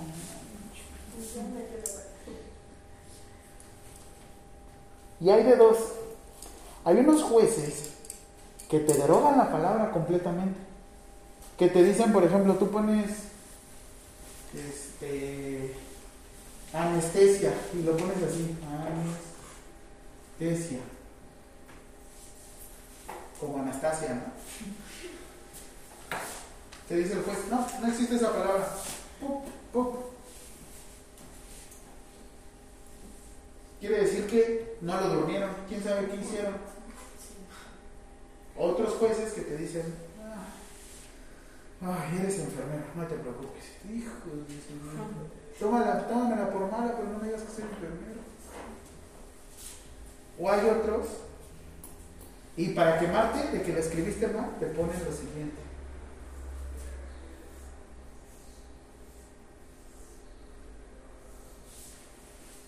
¿No lo han leído así? ¿Nunca habían visto esto? Sí. Esto quiere decir que está tal cual. O sea, tu error lo están enmarcando. Cuando ponen esto de sí, que es como de, es casi como si dijeran una grosería aquí. Y sucede. Y hay otros que de plano cambian el sentido, por eso les digo, lo consintió. Ah, qué bueno que lo consintió. Y qué bueno que el paciente estaba consciente. Pero lo que queremos es que estuviera consciente, no inconsciente. O sea, qué fregón que está inconsciente y lo estás tratando bien bonito, pero a lo mismo. Es un ejemplo, entiendo, hasta cierto punto risorio. Y decimos, ¿a quién le va a pasar eso? Por eso el mismo minículo electrónico, utilícenlo. Y cuando no están seguros de una palabra, métanse al navegador, revísenlo. Porque tener buena ortografía no es sinónimo de ser inteligente. O bueno, sí, es sinónimo de ser inteligente porque guardas muchos datos. Pero tener buena ortografía te da una presentación, una imagen. Y tener buena ortografía te saca de muchos apuros. Por eso es un ejemplo que ahorita quería contarles. Ahora, hasta aquí, ¿tienen alguna duda?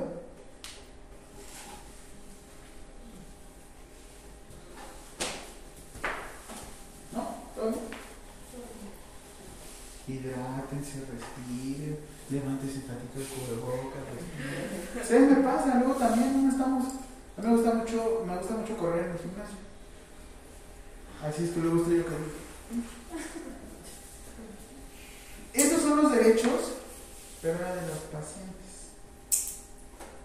Aquí me voy a centrar en un paciente, digo, perdón, en un derecho.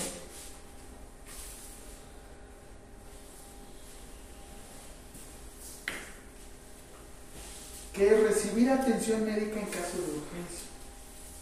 Recibir atención médica en caso de urgencia. Esto está cambiando muchísimo, porque de hecho esto lo vimos con Felipe Calderón, que fue nuestro presidente de qué año, qué año.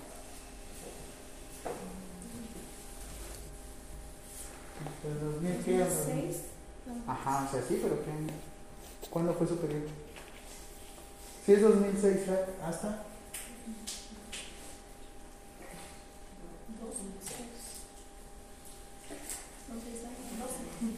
Yo no soy tan partidario de,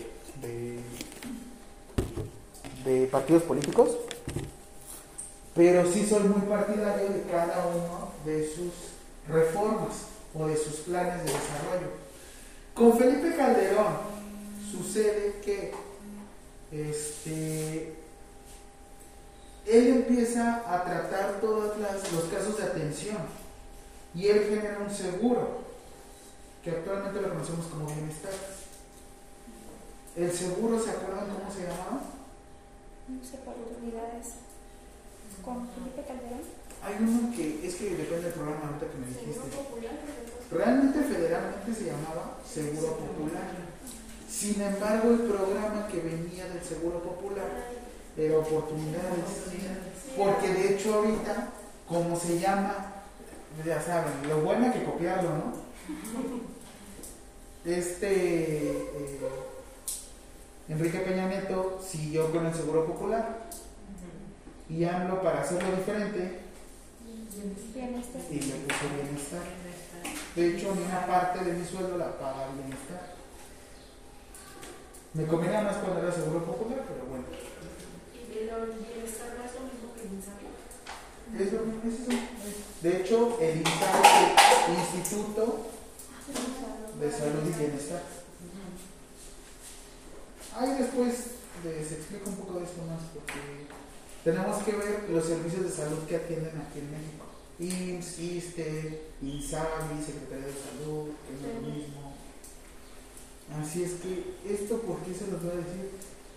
Vamos a agradecerle a Felipe Calderón que desde el 2006 a 2012 se empezó a profesionalizar la enfermería.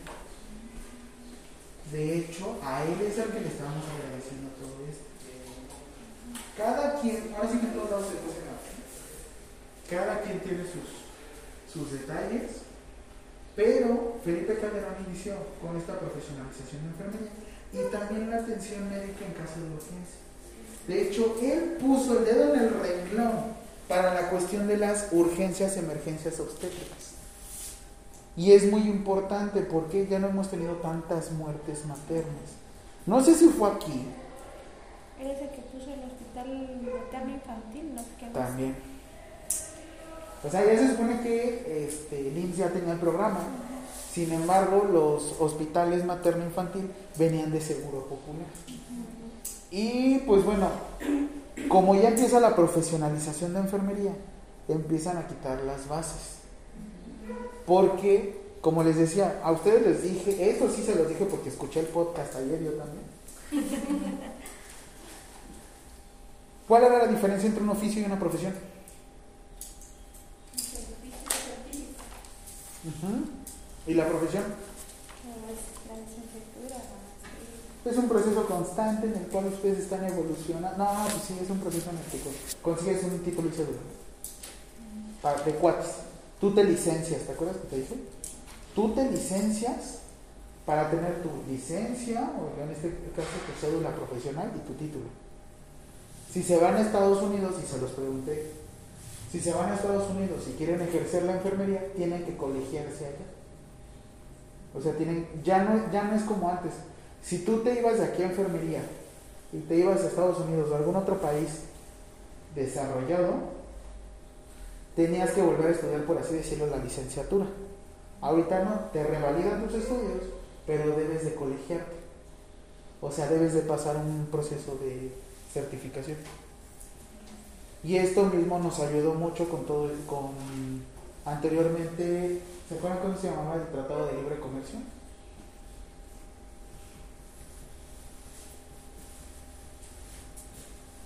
Les dije el nombre. Era lo que era el Tratado de Libre Comercio hasta hace un año, ¿cómo se llama ahorita?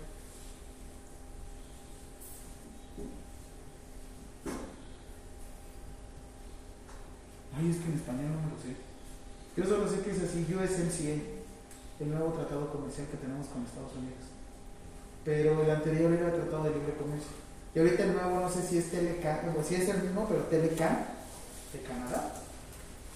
Pero bueno, ¿esto por qué se los digo? Porque todas estas políticas, Calderón los vio de otros países y los trajeron aquí. Y de hecho ahorita les iba a decir una política, pero se me, se me. Son políticas que aprendemos de otros países y las queremos aterrizar aquí en México. ¿El problema cuál es?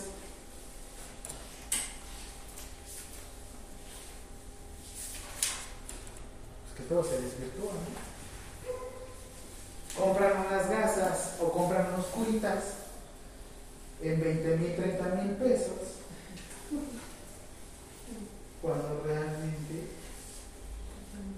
pues no. Esto es caso.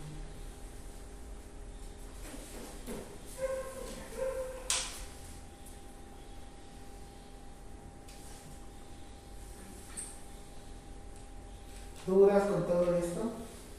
De todos modos tenemos que ahondar un poquito más porque ya vieron de dónde viene la profesión de enfermería. Ya vieron qué es lo que nos regula a nosotros.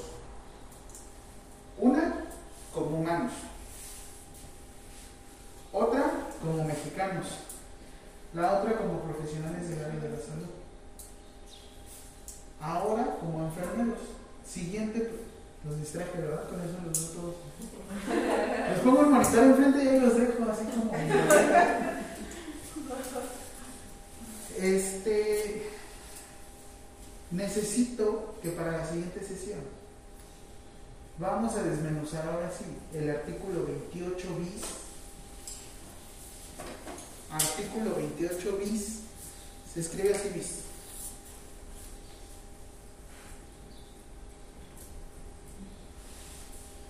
De la Ley General de Salud. La Ley General de Salud, artículo 28 bis. Otro artículo que nos va a servir mucho es el artículo 221 al 226. Porque ahora sí nos vamos a ir a farmacología. De, de esta misma Ley General de Salud, artículo 28 bis, 221 al 226 del reglamento de insumos de salud del artículo 28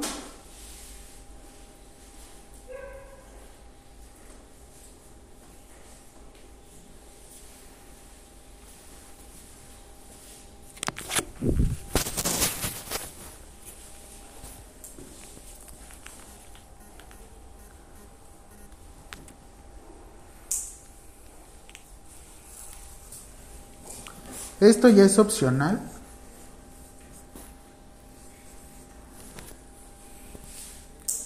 pero lo opcional es dentro de una norma oficial mexicana. Van a encontrar unas letritas al final.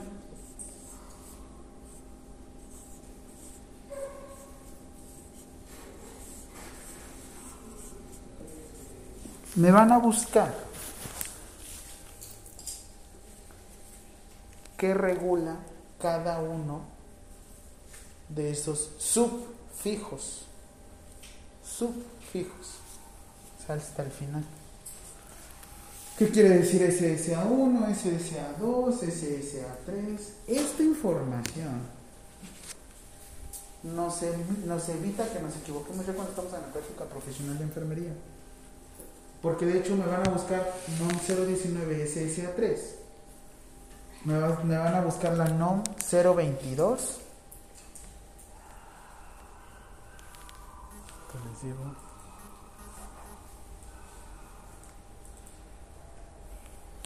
Igual es SSA3.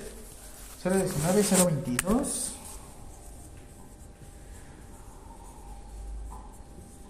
Y, y ya. Ya les voy a mostrar yo otros ejemplos.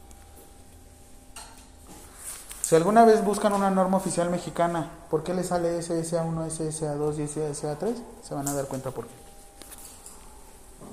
¿Vale? Esa tarea es para la próxima clase, que nuestra próxima sesión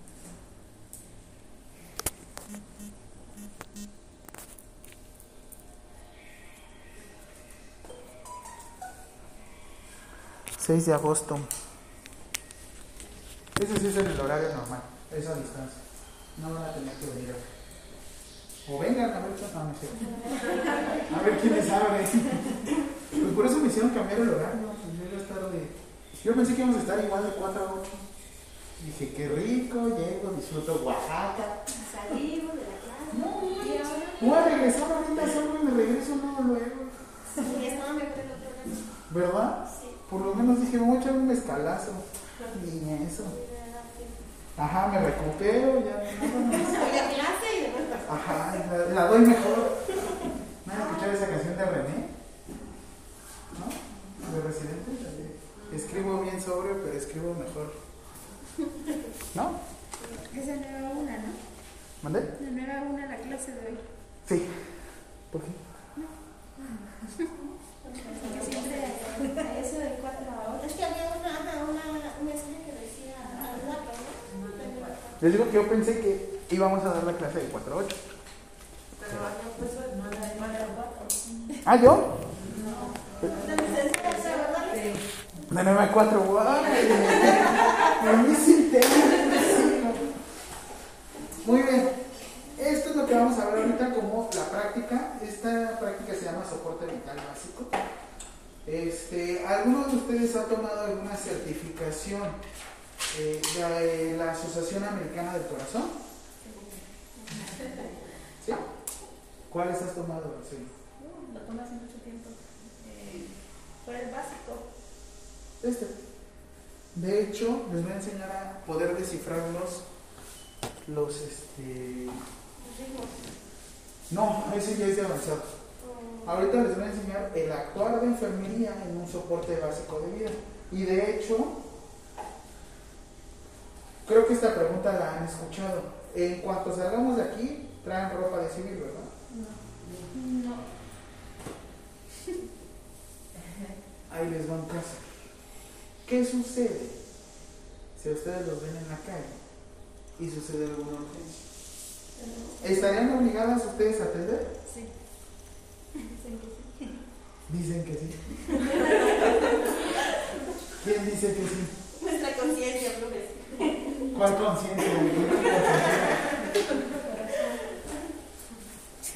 que por el hecho de llevar uniforme es distinto y la gente siempre se va como que a guiar por eso, pues. Un carnicero lleva bata y Pues sí, pero si va a llevar un paciente a media calle no le van a decir al carnicero. Miren, probablemente este sea un muy mal consejo y lo están escuchando de mí. Y lo vamos a ver aquí. No quiero mi alarma porque me manejo bajo alarma porque si no.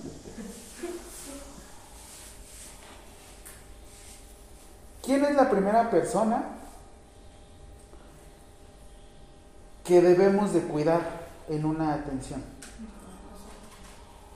Yo. Primero, yo. Después, Yo, Y al último, Yo. yo. Muy bien.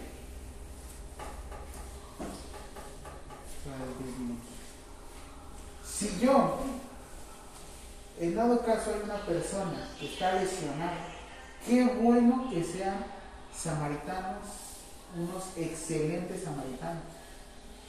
Sin embargo, no hay algo que a ti te obligue a atender una emergencia o urgencia. Porque vamos a ver la contraparte. ¿Qué sucede si a mí me da un infarto en este momento? Yo sé que me atenderían, yo sé que meterían las manos. Muchas gracias, yo lo sé.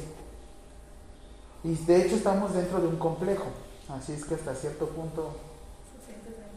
Sí, gracias. No, no, no, sí, sí, estoy con todo, ¿eh? Si en dado que eso fuera su hospital, fuera su turno, y estuvieran trabajando, sí deberían de meter las manos. Es más, si ustedes no meten las manos, les generan algo que se llama omisión. Porque la ley, mientras estás trabajando, te dice, tú debes de meter las manos. Sin embargo, ya no estamos en el hospital, ya no estamos aquí, estamos en la calle. Y ustedes van con uniforme, tómenlo o déjenlo como un buen consejo, mal consejo.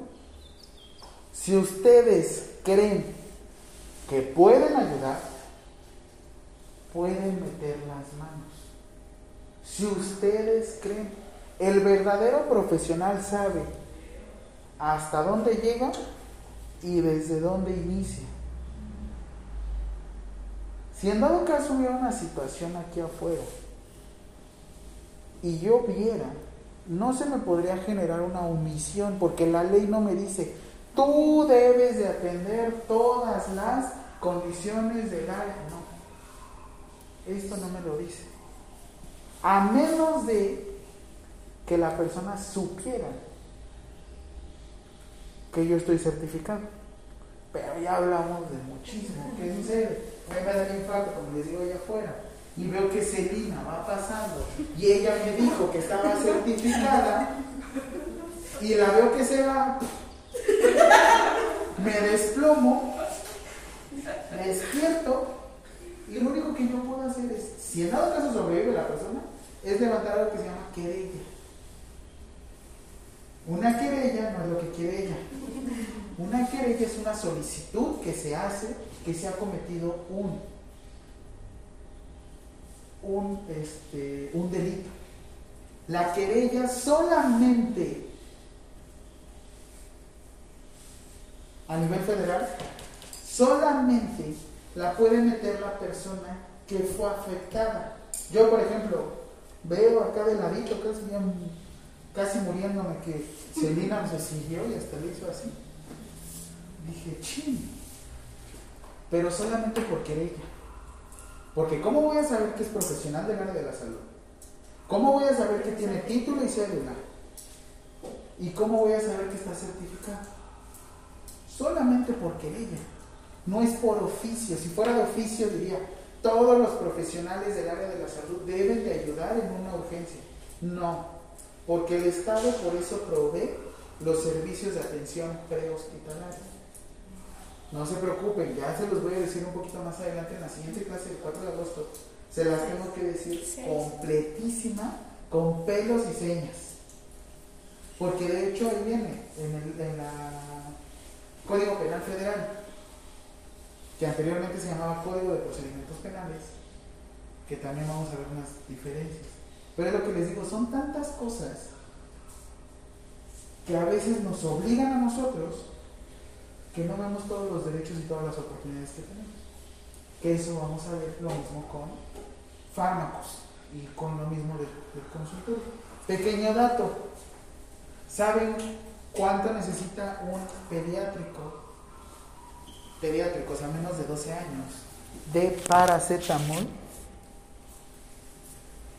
¿Cuál es la dosis? También les voy a enseñar a utilizar cuadro básico de medicamentos. Porque eso en consulta les va a ayudar muchísimo. Obviamente tengan sus estrategias, no vayan a estar con el teléfono acá viendo la consulta. Porque sucede. Sucede. Tengan sus estrategias de, ah, permítame. Ya regresaron. ¿Cómo dijo que se llama? Ah. Yo sé que eso lo tienen que ver como una, una cuestión empresarial. Esto es algo que luego me duele mucho en la enfermería. ¿Cuál es tu tirada en la enfermería? Tener mi base. Y ya. Sí, pues ¿qué más quiero? ¿Está bien? Está bien. No hay ningún tema. Simplemente busquen no sé. Es la ventaja que tenemos en enfermería. Así como podemos tener trabajo fijo, podemos llegar a la zona de confort. ¿Qué les gusta en menos de un año? Simplemente cambia todo esto. Y esto es algo diferente. Ok, entonces, la dosis de un pediátrico son, ya se les voy a dar el dato, porque también, 15 miligramos por kilogramo. 15 kilogramos por kilogramo de peso. Muy rápido les enseño el cuadro básico de medicamentos. ¿Por día o por dosis? Por dosis. Por dosis. Ajá. De hecho es, yo uso de 15 miligramos, pero es de 10 a 30. Ah, siempre hay un mínimo y un máximo, ¿no? Y de hecho ahorita...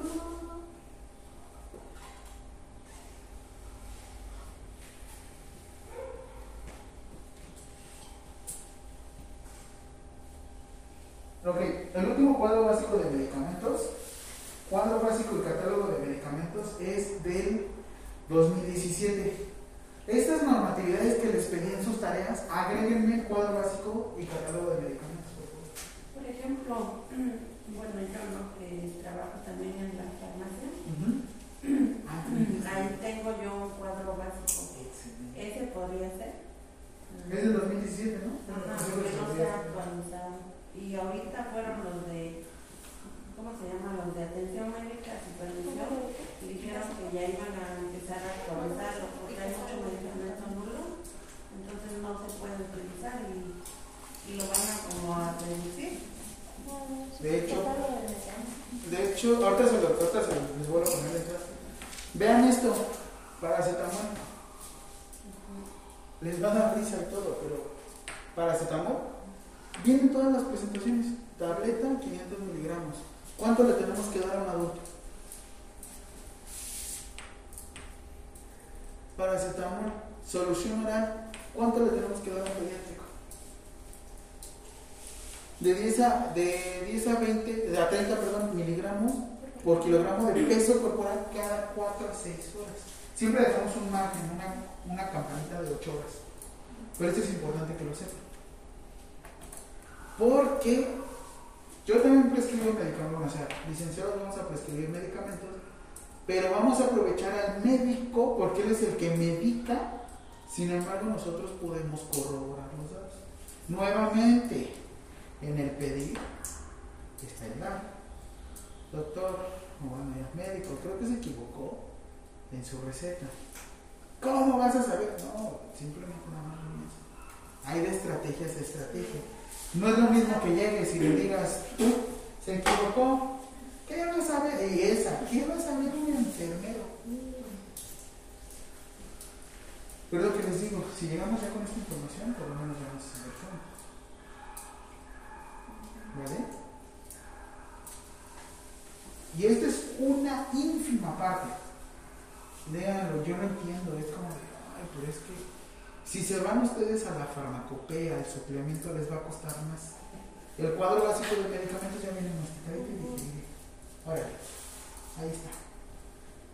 Sin embargo, hay médicos residentes que no sabían, digo, perdón, médicos internos de pregrado, los MIPS, que no sabían que estaba esto.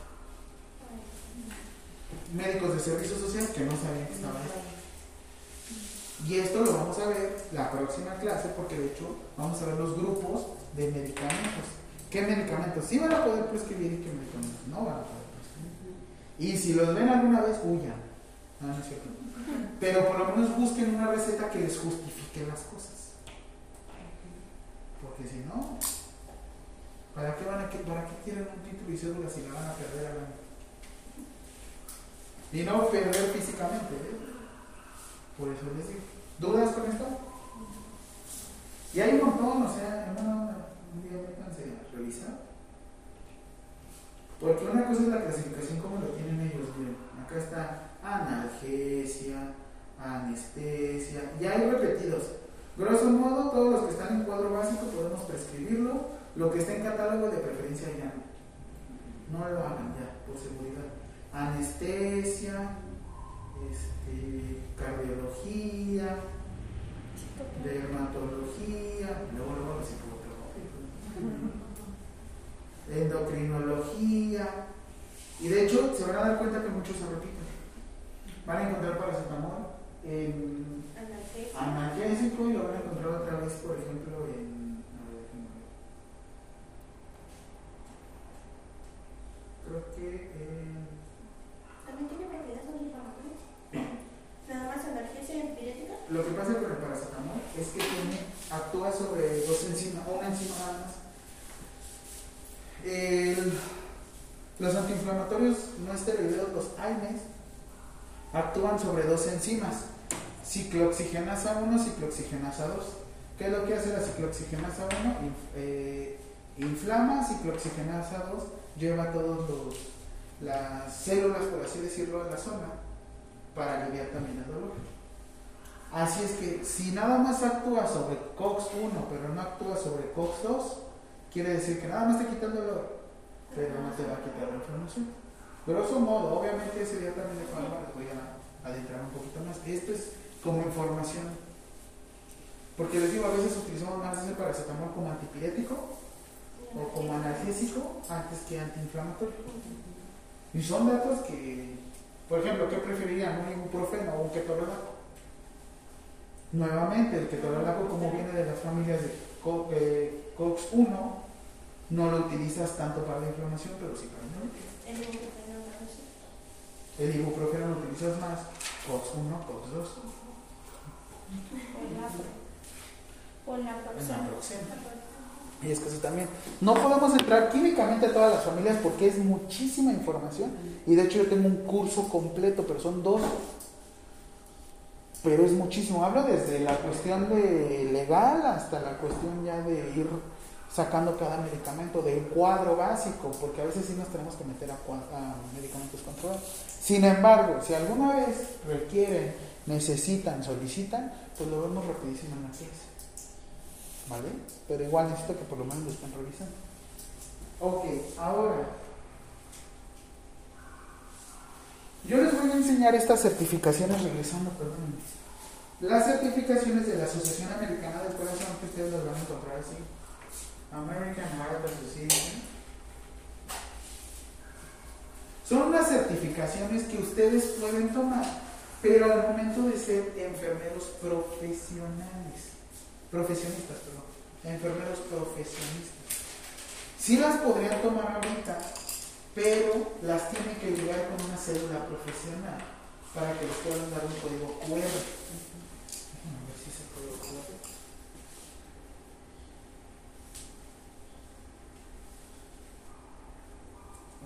No, muy sencillo.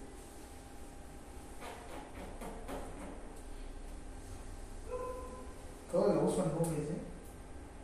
Sí, bueno.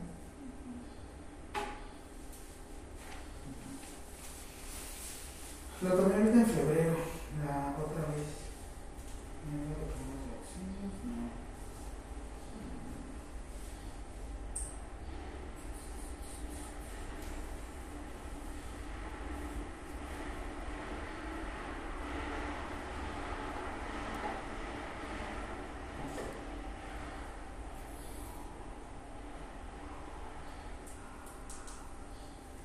Ok, esta constancia no me interesa tanto.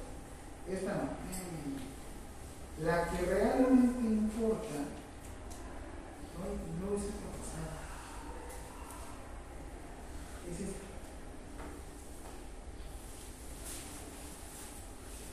Porque esta tiene, eh, tiene vigencia de carácter internacional. O sea, aquí literal en China, tú presentas tu código QR que está acá abajo lo escanean, si quieren lo pueden escanear, ¿eh? Y les genera, o sea, con esto yo puedo ser instructor, y les genera un certificado así. Ay, no sé.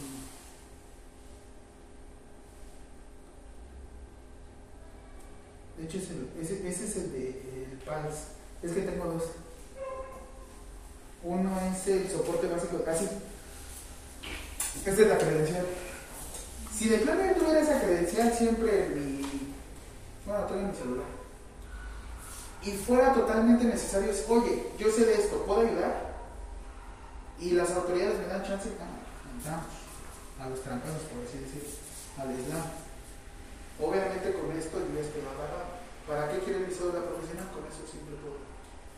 Eso sería lo ideal, pero nuevamente tiene que llevar un proceso, una serie de procesos para poder tener ese tipo de cosas. Porque a veces te los pueden dar los cursos, sin embargo no tienes algo que te avale. Necesitas algo que te avale, algo que te diga, aquí está. Por eso les digo, este es el, el básico, el que yo también tengo es el PALS, el Pediatric Advanced Life Support, soporte avanzado, no, soporte avanzado de, ay, no sé, es en español no sé cómo se llama, soporte de- para pediátricos, pero es avanzado, soporte, ni sé, ¿qué me lo daban los en en inglés? Qué payaso. Yo les dije que el día que me, si me, si, si me tengo que ir, creo que unos dos, tres meses y me toca darle la clase desde allá, y voy a decir que onda con mi compañera. Eres bien buena onda, la neta. Pero, Si me toca irme para allá con una no, no, no, no, no, no. Si me toca estar con mi compañera ya para que ella nos dé una parte de la clase. Obviamente la daré en inglés y yo estaré traduciendo en tiempo real. Pero estará súper interesante porque quiero que vean las diferencias entre una enfermera de Estados Unidos y una enfermera de México. Y no físicamente, ¿no? Y sobre todo por las funciones, las actividades, todo lo que uno hace. Y de hecho, esto se los quiero dar porque va mucho de toma de decisiones. Esto, esta frase se la van a quedar ahorita porque también les voy a dar una parte de administración. En enfermería y en ciencias de la salud no hay decisiones buenas ni decisiones malas. Solamente hay actos y consecuencias. Yo decidí hacer esto, pero tiene estas consecuencias. Está bien, toda consecuencia, ahora sí que todo acto tiene alguna consecuencia. Todo, toda, reacción, toda acción conlleva una reacción. Esto quiero que lo sepan bien. Qué bueno que sean excelentes samaritanos y quieran meter las manos en todo momento. Pero ustedes saben que si las meten en ese momento, debe de tener un proceso en el que finalice. Casi, casi te van a decir, rápido, hazte una cirugía ahí. Tampoco. ¿Vale? Y esto va mucho de toma de decisiones. Ok, entonces, reanimación cardiopulmonar. Una reanimación cardiopulmonar es darle la habilidad nuevamente al corazón o a los pulmones para que vuelvan a retomar su actividad. No se llama resucitación. La única persona que ha venido entre los muertos para estar con nosotros ha sido Goku. Miren, de hecho, ha sido Goku. No, no es un botón, es una esfera del dragón. Todos me dicen, un botón, no, no es un botón, niño. El Sí, de ya me fui con mi bicicleta, ¿no? Reanimación. Esto es importante, no es resucitación. No son maniobras de resucitación. Quiere decir que morir. Puede tener ausencia de signos vitales, eso sí. Pero digamos que hasta que esté bien frío el cadáver, ya podemos decir que está muertito. Antes no. Pero también vamos a ver unas cuestiones. No, esta vamos a ver. Bioética creo que es hasta dentro de dos semanas. Digo, hasta dentro de dos sesiones. Entonces un poquito más avanzado, ahí saben qué es y en dentro de dos sesiones sí necesito que lleven sus, sus este, pañuelo de lágrimas porque sí vamos a estar llorando mucho. Sí es pesado. ¿Vale? Vamos a, vamos a ver toma de decisiones. Ahorita les voy a enseñar cuáles son las herramientas. Ustedes van a decidir en qué momento van a utilizarla y en qué momento no. Y de hecho les voy a decir algo. Primeros auxilios. Los primeros auxilios no es hacer esto. Los primeros auxilios hablamos de la primera actividad que se hace en una situación de urgencia emergencia. En los primeros auxilios, los mirones son de palo, esa frase no sirve. Los mirones son muy importantes. Obviamente depende que el mirón ya no estorbe la escena, ¿no? Pero es importante saber qué sucedió, los testigos. Porque nuevamente a veces uno quiere ayudar y meter las manos, pero depende cómo fue la lesión. Si tú quieres llegar y ves que la persona tiene un brazo por acá y el otro brazo por acá y los quieres juntar, debemos identificar cómo fue la lesión. O el cuello de un lado, la espalda del otro lado, y tú dices, ah, no, está chueco. Y lo alinea así. Pero no sabes si en la misma alineada generaste ahora tu lesión. ¿Se puede? Sí, sí se puede. Por eso les digo, a veces uno quiere meter las manos. Como todo, son procedimientos. Una serie de procedimientos genera lo que se llama proceso. Un procedimiento tiene pasos. Y como ustedes vieron, de arriba hacia abajo vimos, de abajo hacia arriba. Creo que unos 20 minutos y nos cambiamos. Entonces, paso 1. Área segura. Siempre nos dicen esto, ¿no? Área segura. ¿El área es segura ahorita? Creo que de él, relativamente. Y eso porque estoy yo. Creo que aquí está seguro. Porque si se dan cuenta están como muy las Si tuviéramos que evacuar ahorita, ¿lo podríamos hacer? Pues ustedes sí, yo no. Luego son de esas enfermedades que ponen a... ¿Qué pasaría si tuviéramos que evacuar y tuviéramos a nuestro paciente? Esto lo vamos a ver en bioética, nada más quédense con esta pregunta. ¿Qué pasaría si tuviéramos que evacuar y se queda la? Y perdón, y estoy con mi paciente. Lo, esta todavía no me respondan. ¿Lo evacúo o no lo evacúo? No me lo respondan ahorita, lo van a pensar después. La pregunta es, ¿estaré obligado a evacuarlo o no estaré obligado a evacuarlo? Eso lo vamos a ver en directo. ¿va? Ok, entonces, una vez que ya tenemos el área segura, ¿quién es la primera persona, la persona más importante para llevar a cabo los procedimientos? Primero, ¿quién? Después, y al último, sucede que se cae el plafón encima de alguien que no sea yo. ¡Pum! Y se sigue cayendo poco a poquito. Y vale que aquí me tiembla, ¿no? Y de repente ingresan y ven que se sigue cayendo el plafón. ¿Ayudarían a la persona?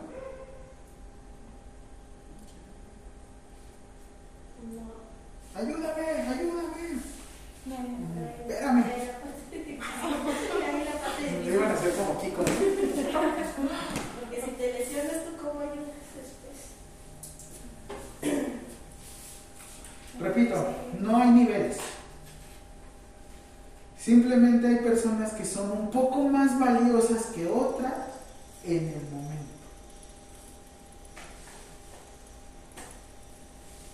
Si en dado caso algún administrativo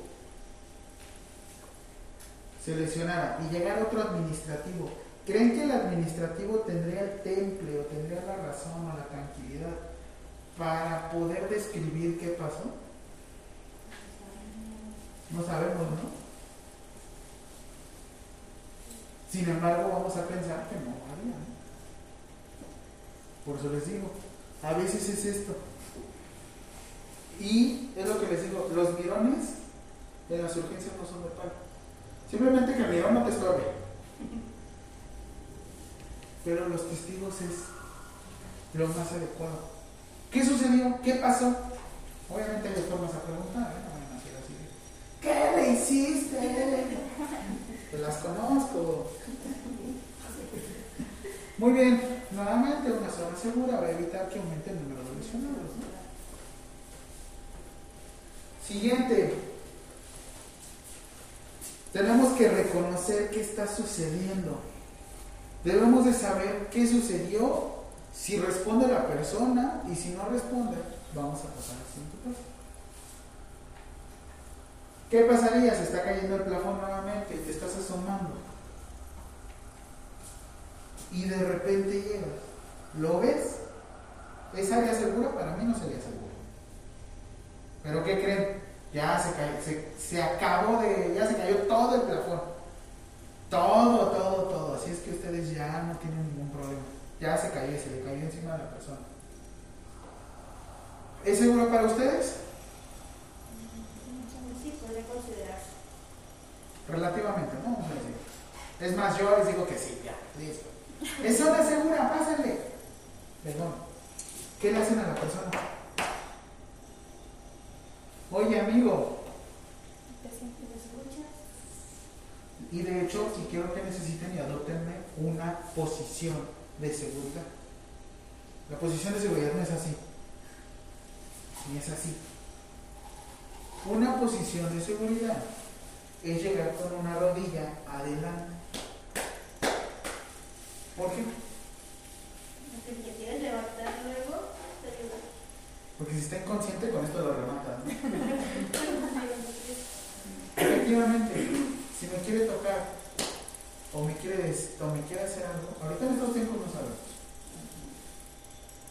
Lo que hacen yo sé. ¿Estoy pensando en mí? Sí. Primero yo, sí. Después yo, sí. Y al último yo. Si me atacan, por lo menos me echo a correr, ¿no? ¿No les ha pasado a ustedes que alguna vez ¿no? No, te avienten patadas el paciente se viene en crisis. Todos los que tienen síndrome de abstinencia son los más complicados. Como no han consumido su medicamento, o bueno, su droga, se desquitan con uno. Siguiente.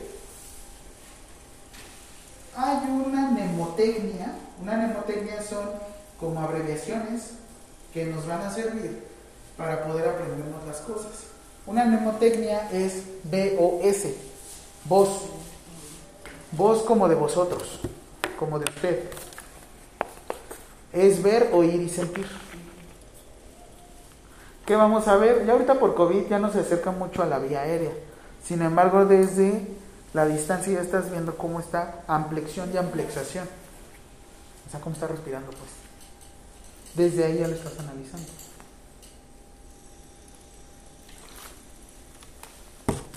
Esto de poner la mano en el pecho, nuevamente, yo como hombre, ay, era mujer, perdónenme. Hay muchos problemas con esto y también con las embarazadas. Pero yo creo que si tienes una vista machín, sí la puedes armar, ¿no?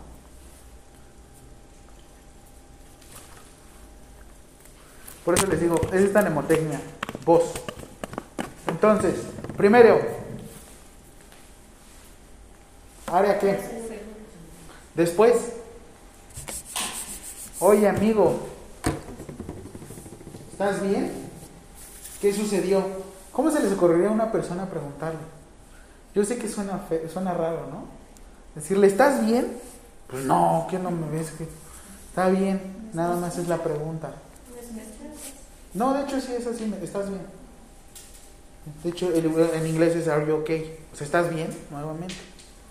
¿Estás bien? Hola, oye, no responde. ¿Qué vimos en la segunda sesión? ¿Los qué? Los signos vitales. ¿Qué signo vital rapidísimo podían encontrar ustedes? ¿Y el de acá? Ay, no. ¿El de acá? ¿Frecuencia qué? No, antes. A ver, por ejemplo, ¿estoy respirando yo? Sí. Sí. Lo ven por mi panza, ¿no? bueno, ya escuchamos. Todavía escuché. Mete candela. Dice que está chistoso, pero sí, tenemos que cantar. Oye, amigo, ¿estás bien? ¿Y si está boca abajo? ¿Lo volteas? ¿Podrían revisar el pulso? De hecho, hasta boca abajo sí podrían. Perfecto.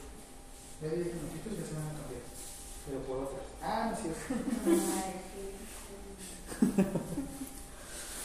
Muy bien, entonces, ¿cuál sería activar el sistema de urgencias? El sistema de emergencia y urgencia. Y aquí hay una pregunta que no les hice. ¿Qué es más importante, una urgencia o una emergencia? ¿Qué es más importante o qué es más importante?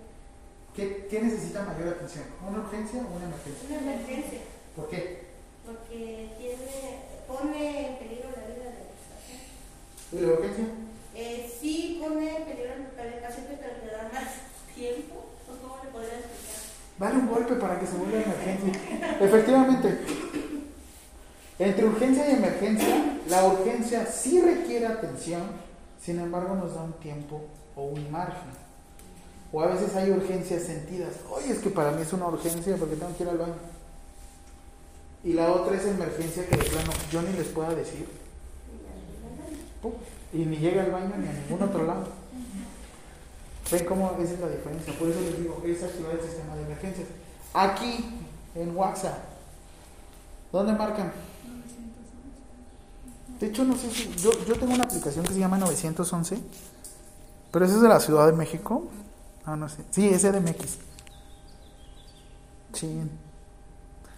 ¿Qué sucede con esta aplicación? Te registras, pones tu número de usuario, tu. Yo creo que aquí también se debe poner. Tu número de celular, tu compañía, nombre de usuario, pa, pa, pa, pa, pa. Y en cuanto tú activas una urgencia, una emergencia, te comunican con la operadora y como ya tienen tus datos, ya solo corroboran. Vean la diferencia entre esto. Marco 911. Hola, buenas tardes. Eh, mi nombre es Jaime. Y todavía diciendo buenas tardes porque yo soy así. Hola, lo que pasa es que tengo una urgencia y me encuentro en... ¿Cómo se llama esta calle? ¿Cómo se llama esta calle? Este, estamos en la Universidad Sinergia y ¿qué hay cerca de aquí? Este, ah, perdón, tengo 32 años. Eh, ah, no, pues no sé ni dónde estoy. ¿Cuánto me habré tardado? ¿30, 40 segundos, un minuto? A diferencia de que llegaran y... Perfecto. Ah, ok, estamos hablando con Jaime Alvarado López, el cual se encuentra en tal ubicación, cerca de tal lado. Cuénteme, ¿cuál es su urgencia, su emergencia? Ya tenían mis datos. Y esto se los cuento porque a mí me pasó ver en su momento un secuestro. Así es que en el momento marco, hago y me dicen, perfecto, te encuentras localizado en tal lado, tal lado, señor tal, con edad tal. Sí, soy yo, perfecto. ¿Qué está sucediendo? Se están secuestrando una chava en tan, tan, tan, tan, tan, tan, tan, pum. Listo. ¿Es útil? Sí.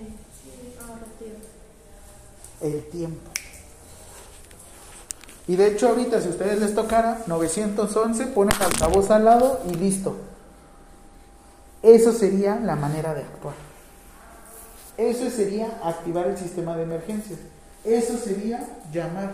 Y es más, a veces es tú, el de chamarra azul, marca 911 y, me, y regresas. Porque hay veces que no, 911 sí, y se echan a. Llegan a su casa y dicen, ay, sí, tenía que marcar 911. Pero es lo que les digo. Por eso es importante que sea clara la indicación el. Y la voz de mando. Y de hecho ahorita lo vamos a ver. Lo vamos a hacer primero en conjunto y después uno por uno. ¿Vale? Después, ¿cómo se encuentra la persona? Y en dado caso que tuvieran, yo creo que aquí no tenemos, eh, un DEA. ¿Han escuchado lo que es un desfibrilador externo automatizado? Ahorita de todos modos les voy a mostrar un videito. Un desfibrilador externo automatizado, nosotros en el CRI tenemos como 6. En el aeropuerto tienen 10. A ver, te le preguntamos a la profesora. Profesora, una pregunta. ¿De fuera que se ustedes tienen un DEA? No, ¿verdad? Porque en la estación del, del camiones se había. No, es que yo llego y la hago. De ahí me voy a robar no. Y nuevamente la dirección. Ventaja que tenemos con los celulares. Ventaja. Como les decía, vieron el tiempo. Y no se los, a ver si que no les miento, fue algo que me pasó 100% real, no fake, como dicen los chavos. Que yo marqué y con eso me corroboraron la información. Dije, wow. O sea, si hasta uno que es profesional del área de la salud se emocionó, ¿con qué cosas me emocionan? Y esto es importante, que regresen para saber qué sucedió. Entonces, ¿quieren ver cómo son las compresiones? ¿A qué altura son? ¿Sí quieren verlo? Sí. Bueno, nada más si quieren. Ah, sí, sí. Muy bien. Primero hay que identificar con ustedes y después hacemos, hacemos anatomía y fisiología comparada. Detecten todo su esternón. Anteriormente se ocupaba a nivel de las tetillas, pero pues ya saben que no es un, no es un buen indicador. Que hay unos que hacen el RCP en las rodillas. Perdón, no voy a dejar el chiste de edad. Muy bien. En la parte donde sientan su esternón, en la parte de abajo van a sentir el apéndice gifoides, una parte muy suavecita. Más abajo. Primero duro, duro, duro, duro, duro, duro, duro. Ahí, donde está la famosa boca del estómago. Bueno. Nosotros colocamos los dedos por encima y ahí es donde tendríamos que hacer compresiones. ¿Qué sucede? Porque ustedes todas son mujeres. ¿Qué sucedería? Que tienen que revisar las mamas para que también no les entorpezca el hacer compresión. Si sienten obviamente muy suave, hay que tener mucho cuidado. ¿Cuál es la ventaja del momento de estar acostada una persona en decúbito este, dorsal? Que vamos a decir que hasta cierto punto senos nos van a abrir. Senos van a abrir. Así es que encuentren esternón, busquen apéndice gifoides. Si quieren, párense, pérense hacia la pared para que lo sientan. Párense, en serio. Porque acostado se siente una cosa y parado está acá arriba. Ay, me estorbaba. Ay, me estorbaba. Pérense a la pared. ¿Ya lo encontraron? ¿Sí, sí quiero? ¿Lo sienten? Pérense ahora en la pared con cuidadito. Dos dedos por encima y ahí colocan manos. ¿Ustedes también campeones? Dos dedos por encima. No quiero esa que queda más abajito de la no queda así como... Porque ellos no se pueden ocupar centro de, pero igual necesitan identificar dónde es. Obviamente con el fácil. Y está aquí luego. Sin embargo, tienen que buscar. Ahorita buscamos en el modelo. Pero ustedes tienen que ver con anatomía comparada. Ahorita que se vayan a cambiar. A ver, compañera, me deja. Va a ser extraño. Va a ser extraño. Para que lo vayan viendo. ¿Por qué? Porque de hecho, nosotros colocamos a la mitad de nuestro esternón y vamos a hacer de la siguiente manera. Todos pónganse enfrente de una mesa. No le pongan mucha fuerza porque Recuerden, ya lo que les digo a mis alumnos es, ¿a- ¿alguien vio los Power Rangers? Sí, ¿verdad? Ahí está. Los Power Rangers hacían sus manos adelante, su mano para acá y bajaban. Sí, sí, sí. Mano frontal completamente. Frontal. Y de hecho, aquí pongan atención cómo voy a bajar, ¿eh? Lo bueno es que es ventaja de estar chiquito. Yo puedo bajar y bajo lineal. ¿Por qué? Tengo que sacar los glúteos porque también la espalda tiene que estar alineada. ¿qué va a pasar? A veces van a estar todos así. Así es que, adelante, adelante y para abajo. Adelante, adelante, va a parecerse un modelo. Adelante, adelante y para abajo. Yo una vez vi una capacitación donde los pusieron a hacer RCP así de frente, parecían loquitos. Ahorita vamos a ir al modelo. Adelante, adelante, adelante, para abajo, lineal. La la relación. Ah. La que ustedes gusten. Pues. Lo importante es, yo no hago esto porque yo me he lastimado los dedos. Pero si tus dedos son delgados y no te afecta al momento de hacer, realmente lo que tú haces es con la parte bola de la mano. ¿Han visto ahorita el último especial de Franco Escamilla? ¿No? Está bonito. Nada más que si van a llegar. Ok, ¿esto por qué se lo digo la parte bola? Porque también tenemos una parte bola en el pie. Entonces, adelante, adelante, bajamos, colocamos un poquito más para atrás. Cuidado, no se. Bloquea manos, bloquea manos, así bloqueas. Porque yo en dado caso hago esto, te la doblo.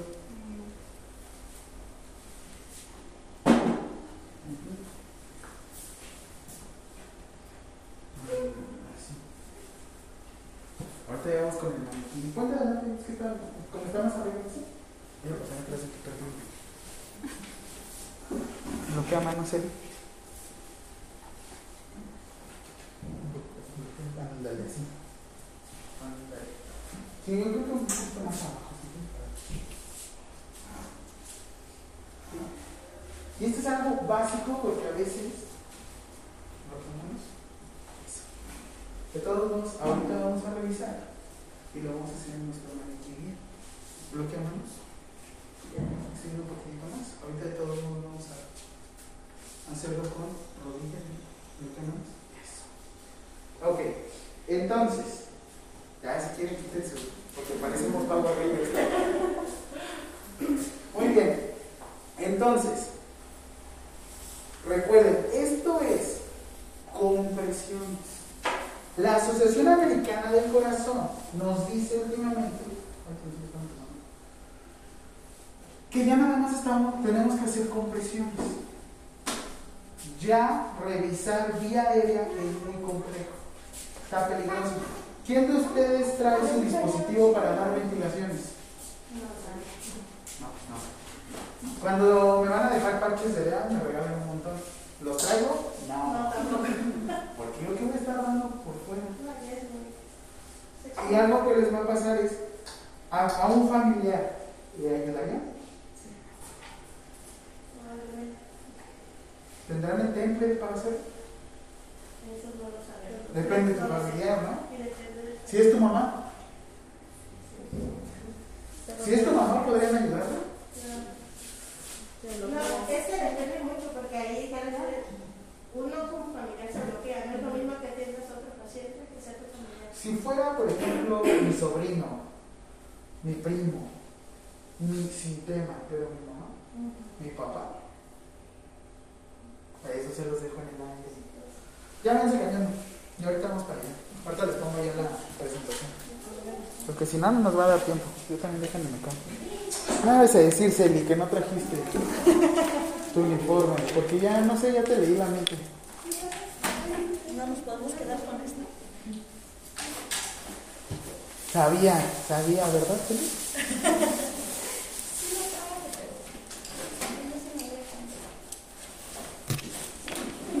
¿Cómo se sienten más cómodas? ¿Así o con el Es que eso la Filipina es más. formal? Oigan, tomamos foto. Espérense. Pues sí, se supone que para eso servimos Ah, está bien, está bien.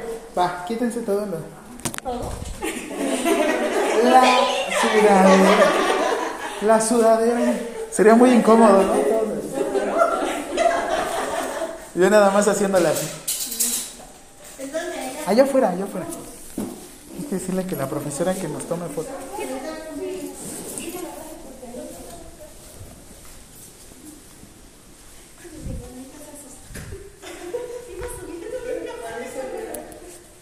Déjame le digo a la- yo creo que pegado para allá, ¿no? Ya le digo a la profesora Zurita.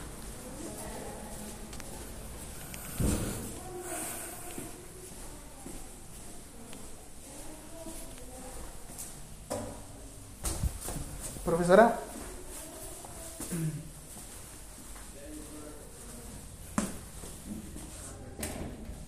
Un favor, profesora. ¿Cree que nos pueda tomar una foto? Porque ya se van a cambiar. Ah, sí, cierto.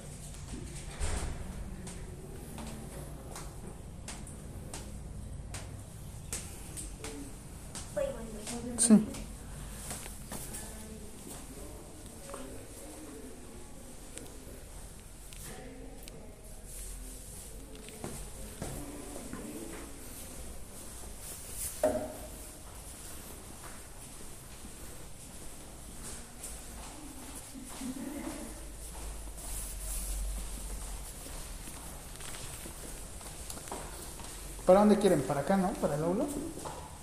¿O dónde se ve mejor?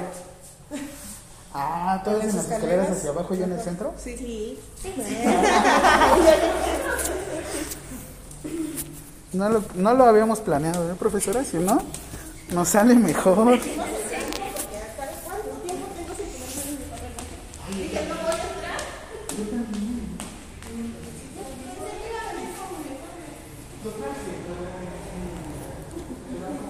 Ajá, si quieren subir en las escaleras para que se vean.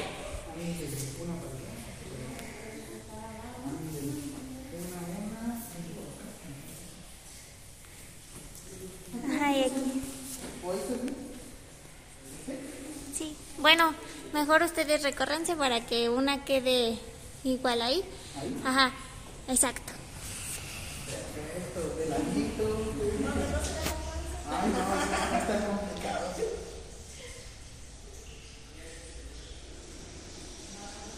Ahí déjenme tomarles una con mi celular. Ah, pues, igual se las voy a tomar. Listo. ¿Una? Ok, sí, sí, sí.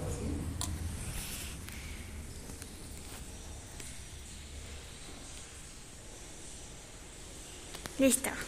Sí, gracias. Otro gustan.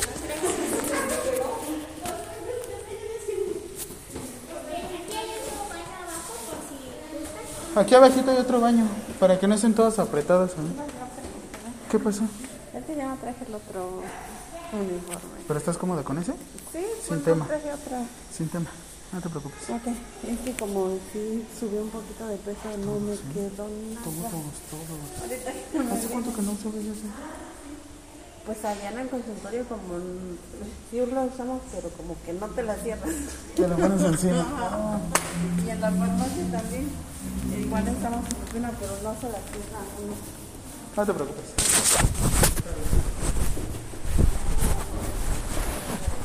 Allá abajo hay otro.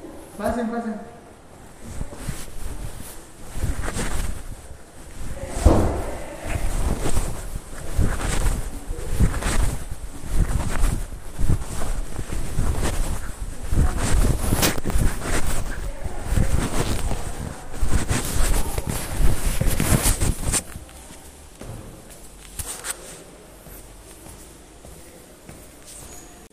¿Primero quién? No, escucho. ¿Primero quién? ¿Después? Yo. ¿Y al último? Yo. Perfecto. Entonces, ahora, llegamos al lugar, a la zona. Dice que todos vamos a estar en el hospital. Pero si no. Ok, la otra es, llegamos, ¿qué tenemos que identificar? Ok, en estos momentos, ¿sería un área segura? ¿Tiene? ¿Está libre el campo? Seguro. No hay sillas, no hay este algún hoyito por ahí, algún socavón, no hay algún charco, nada. Seguro. Este, de allá y las escaleras. ¿Y arriba? ¿Lo ven seguro? Cada uno, ¿no? Por eso les digo, luego aquí que casi me tiembla. Aquí, aquí sí tiembla mucho.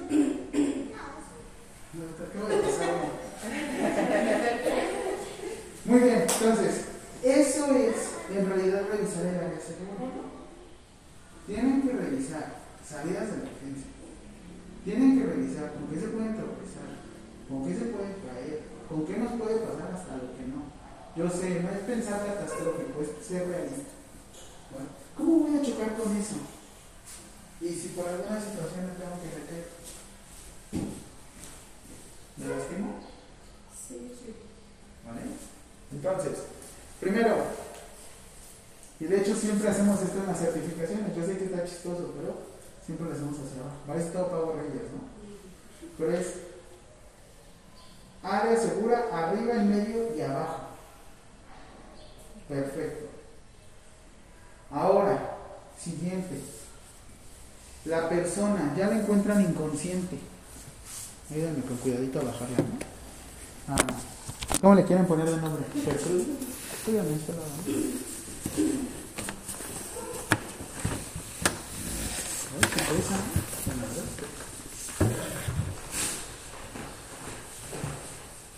Perfecto. Posición anatómica. ¿Qué pasaría si a Gertrudis la encuentran con su brazo de esa manera? Posición anatómica. ¿Está bien su brazo? ¿Cómo está su brazo?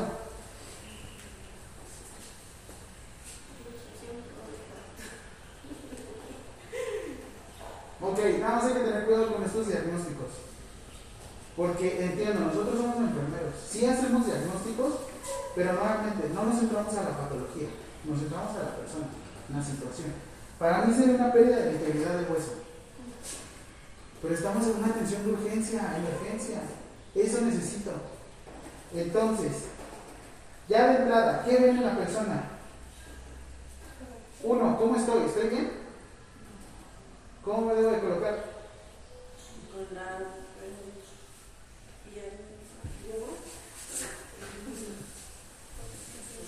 Y es más, aquí yo les recomendaría que podríamos llegar más cerca de la cabeza. ¿Qué sucede si yo me voy de este lado? Esto es muy técnico, sin embargo lo están cumpliendo. ¿Qué sucede si yo me pongo de este lado y la persona me intenta atacar? Sería más difícil que yo me moviera, ¿no? No se quiere llegar. Hey amigo, ¿estás bien? No me negar con su vocecita de la mañana. Por favor, les quiero enérgicos. Hey amigo, ¿estás bien? Me responde y me quiere atacar. Para evitar peleas, ¿no? Ok, entonces, nuevamente, yo llego a mi área y encuentro, yo sé que es un repetitivo, lo tienen que hacer. Necesito que todo es rápido. Llegan a un área, todos arriba. ¿Y qué dicen? Otra vez. Llegan y de repente, área segura. Otra vez. Sepárense bien. Las quiero enérgicas. Empodérense. Ustedes saben. Lo saben y lo conocen. Para arriba. Área segura.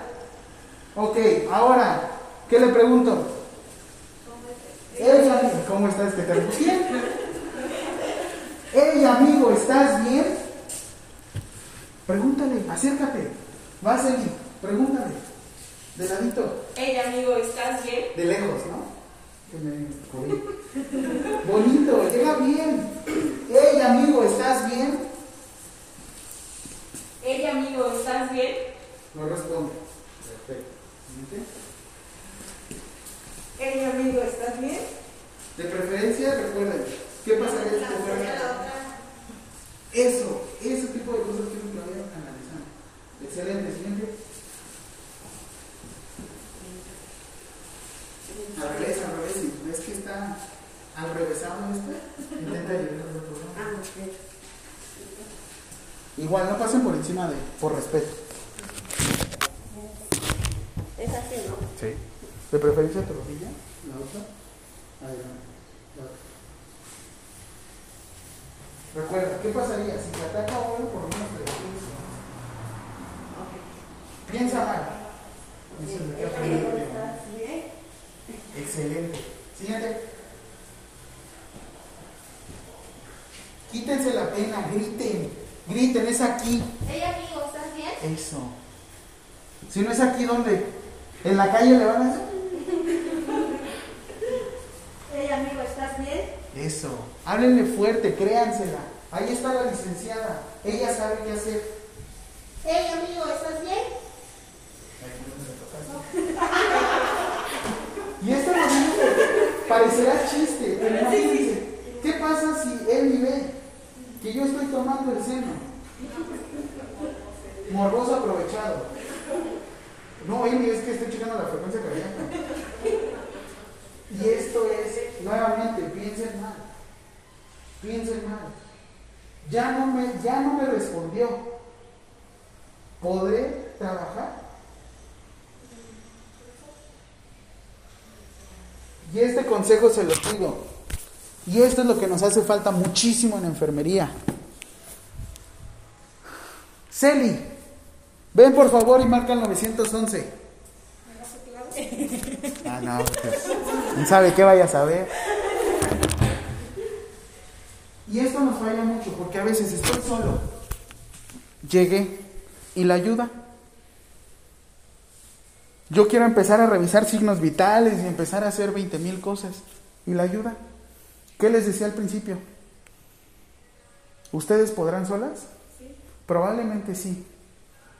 Pero siempre tengan un soporte. Estrategia, obviamente, si están en hospital, activamos lo que es el código blanco. O código azul. Es que a mi código blanco es emergencia, ya lo que sea. Y el código azul ya es paro cardiorrespiratorio. Ya cuando lo identifican código azul es, ya no hacemos, no llegamos y hacemos área segura, ahí llegamos porque llegamos.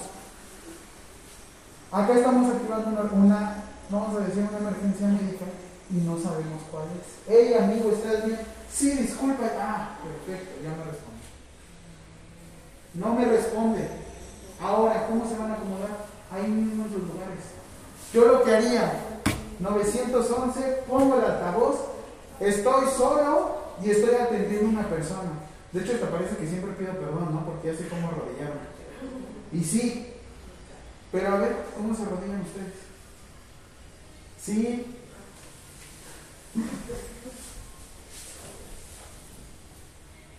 Se ve que me piden perdón. Vamos a la iglesia todos los domingos. Sí, se ve. Y esto es importante porque para mí es mi posición segura y mi posición cómoda. Yo ya no tan segura porque ahora sí si me ataca ya. Pero yo ya corroboré que la persona ya no tiene ningún estado de conciencia. De hecho, sí está muy externo. También las mamas están un poco duras. Ay, están peor. Sí, no te sobrepases. Lo importante aquí es qué podamos hacer desde el principio. ¿Ustedes tienen ambulancia en su lugar de trabajo? ¿No? ¿Nadie? ¿Sí? No, no, no, pero de ustedes, de ustedes, de ustedes. Yo tenía en donde estábamos y yo era el operador, pero al mismo tiempo también tenía que atender. Y sí te dan una licencia especial. Pero es lo que les digo aquí, ¿qué hacemos? En lo que llega la ambulancia, lo que nosotros tenemos que hacer es soporte, es buscar la manera, y muy rígido, buscar la manera de poder dar nuestras compresiones. De hecho, vean, lo que tenemos que dar mucha higiene es a nuestra columna. Esto se los da mucho el ejercicio. Yo sé, no estoy mostrando pompis. Es para poder liberar carga de trabajo sobre los lumbares. Y nos falta mucho en enfermería. Mucha higiene. Que tampoco se vea tan estético, sin embargo deben de guardar, como les decía, Power Rangers. Bajamos y a fin de cuentas tenemos una línea. ¿Cuánto creen que dure nuestro ciclo de RCP?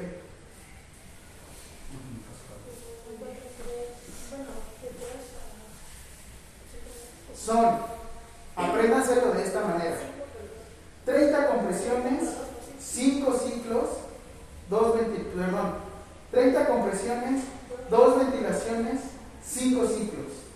30 compresiones, háganlo con sus manos, si no se les va a olvidar, se los juro, en serio. 30 compresiones, 2 ventilaciones, 5 ciclos. 30 compresiones, 30 compresiones, ¿cuánto tiempo sería?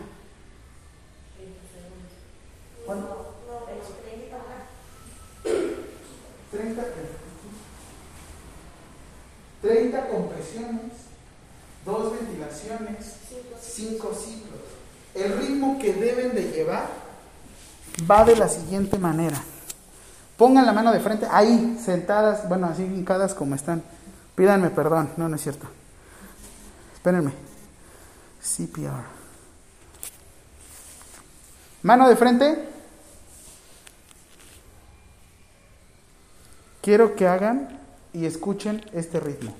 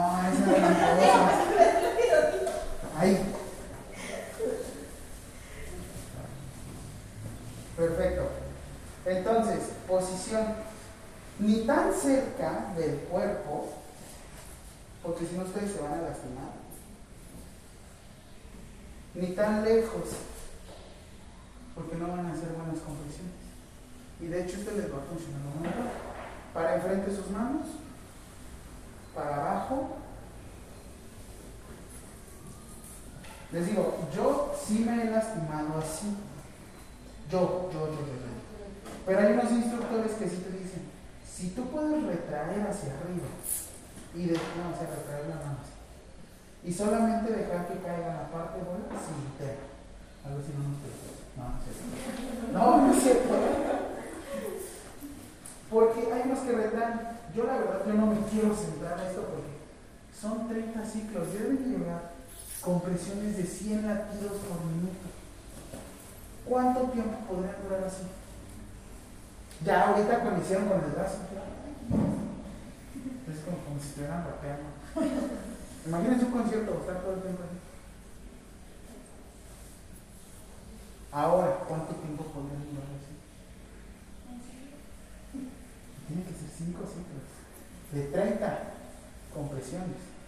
Las ventilaciones, les digo, ya no tanto, por lo mismo, traen un dispositivo para ventilar. ¿Tienes ambú en tu trabajo? Bueno, este, resucitador. El ambú es la marca. Resucitador. Si tiene se utiliza.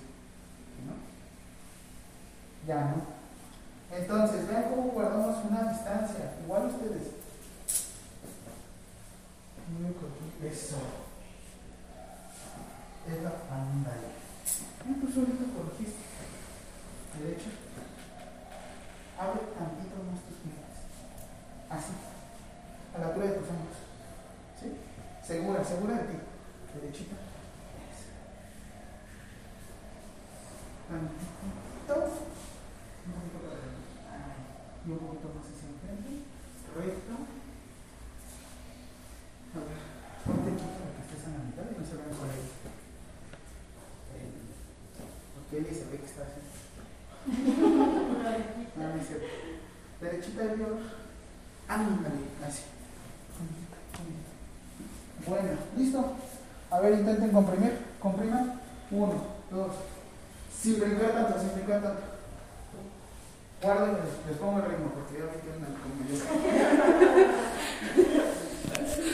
que andan con el perreo total.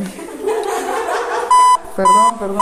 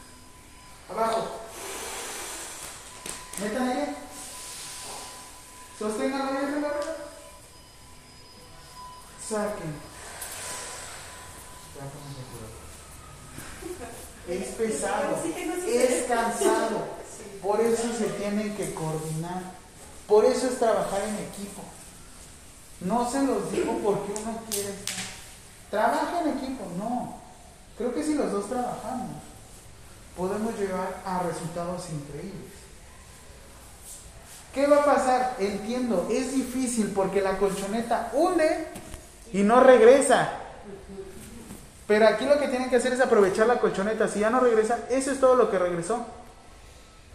Yo ya no tengo que regresar.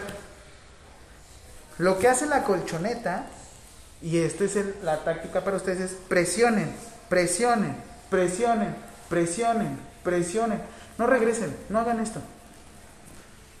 Si ustedes hacen esto en un esternón normal, lo van a romper. Bueno, no rompen, rompen las costillas. Ellos saben cómo, como un guacal. ¿Qué sucede con el guacal? Te lo intentas comer por el centro y te cuesta un montón, pero si te lo empiezas a comer a los lados, ¿cómo vas? ¿Qué? ¿No comen qué?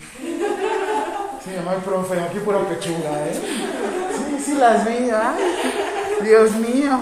Entonces aprovechen la, la colchoneta. Uno, uno, uno, uno. No se hunde más. Es todo lo que tenemos. Uno, uno. ¿Por qué? A veces les va a tocar una persona como yo, que les va a rebotar bien. O les va a tocar una persona como Celia. Que ustedes dicen, chin, y de repente no. Y de repente les digo, cuando escuchan, cuando escuchan nada, sienten un clap. Y el problema es eso, no van a frenar. ¿Qué prefieren? ¿Una costilla rota o que ya no vivo? ¿Sí se cansaron? ¿no?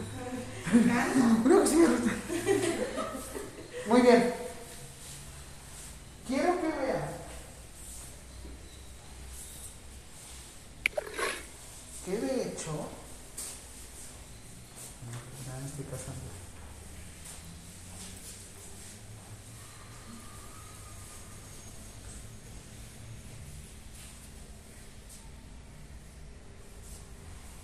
Ustedes hacen una compresión y al momento de comprimir,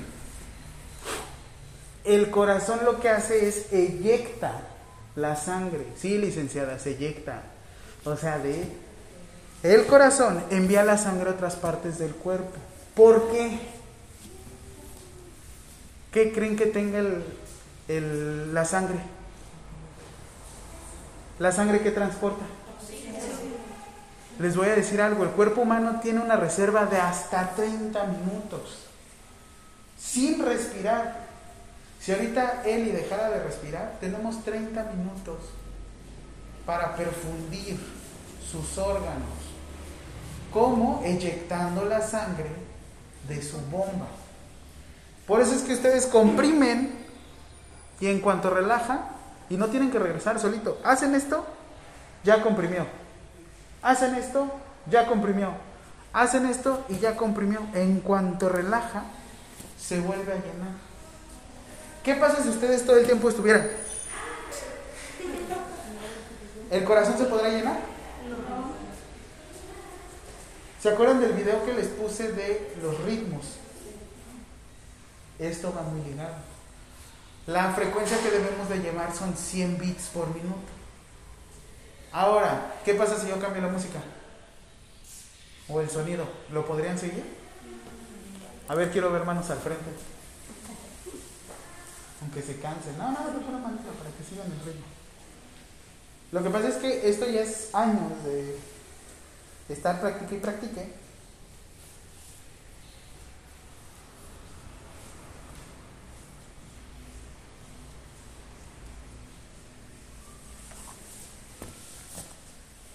¿Qué les pongo? Es callada, tímida, inocente, tímida.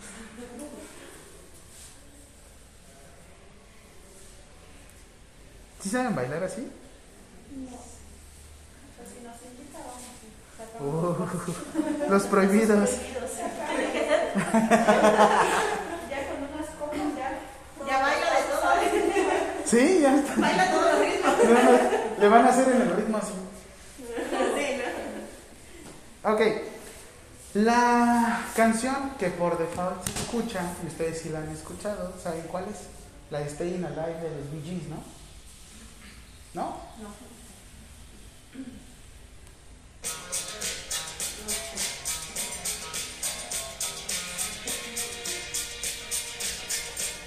Ay, les fue más fácil. Es más lento. Óiganme. Es más lento. A ver, esta.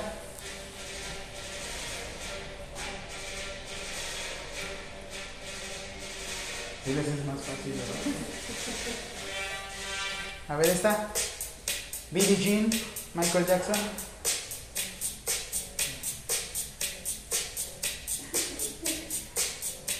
¿Y se acercan a la colchoneta les funcionará más? A ver.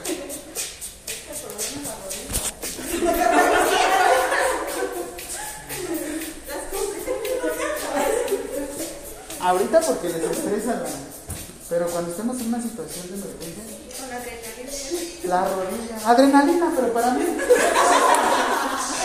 A ver, todos posición.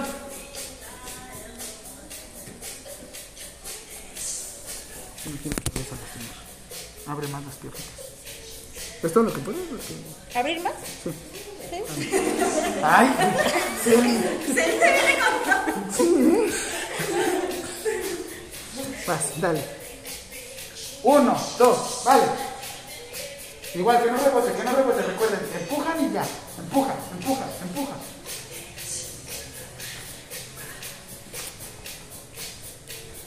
Empujan, no, empujan.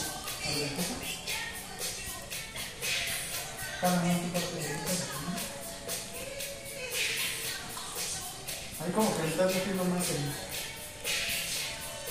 Pum, pum, pum, pum, pum, pum, pum, pum, pum, pum.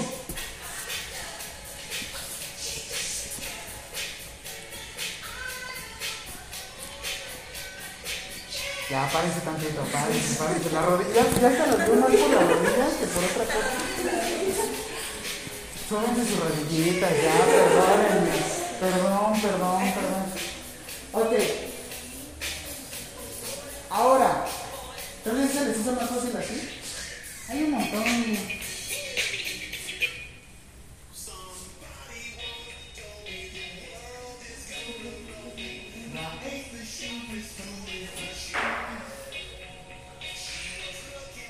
Les pueden buscar así, no les miento. ¿Quién aquí le gusta salir a correr? Yo empecé a segundo. Y, y es mi último día. ok. Si van a poner música para el trabajo, mi recomendación es que sean de 100 bits por minuto en adelante. ¿Por qué? ¿Qué es lo que vimos en esa vez del video? Se sincroniza la música con tu frecuencia cardíaca, a fin de cuentas. Y una muy buena fiesta, el DJ podría sincronizar este, música con tu frecuencia cardíaca. Duda, ¿qué frecuencia cardíaca tendría merengue?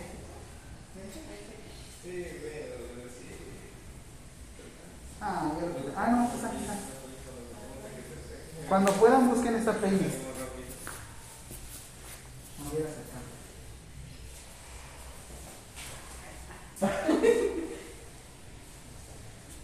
Así se llama, para dar música, para música para dar RCP con las pompis. ¿Por qué? Porque son canciones de reggaetón. Y esto tiene que hacerse a partir de ahora.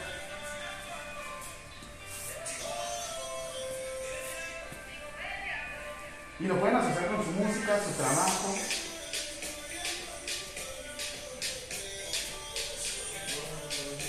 Fácil, ¿no? Hasta solita fueron. ¿Ya lo sienten? Eso es el RCP. Coordinarte.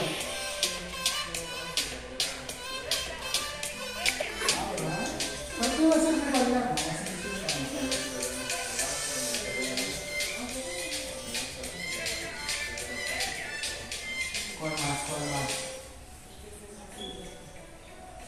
tres en pijama. Sin sí, pijama, con uniforme.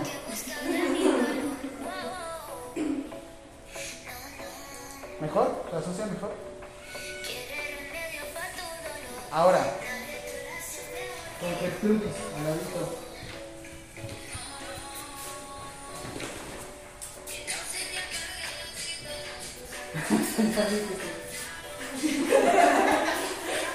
¿Qué pasa? Esta altura? Yo le digo, me tacan está chiquito. Entonces, Sí, sí, la Está bien, está bien. Y mis ratos libres, en mis ratos libres doy zumba. ritmo, les da mucho ritmo. El profe nada más quiere poner a bailar. Si, si bailan, se oxigenan mejor. Y volvemos a lo mismo. Ah, tranquilo.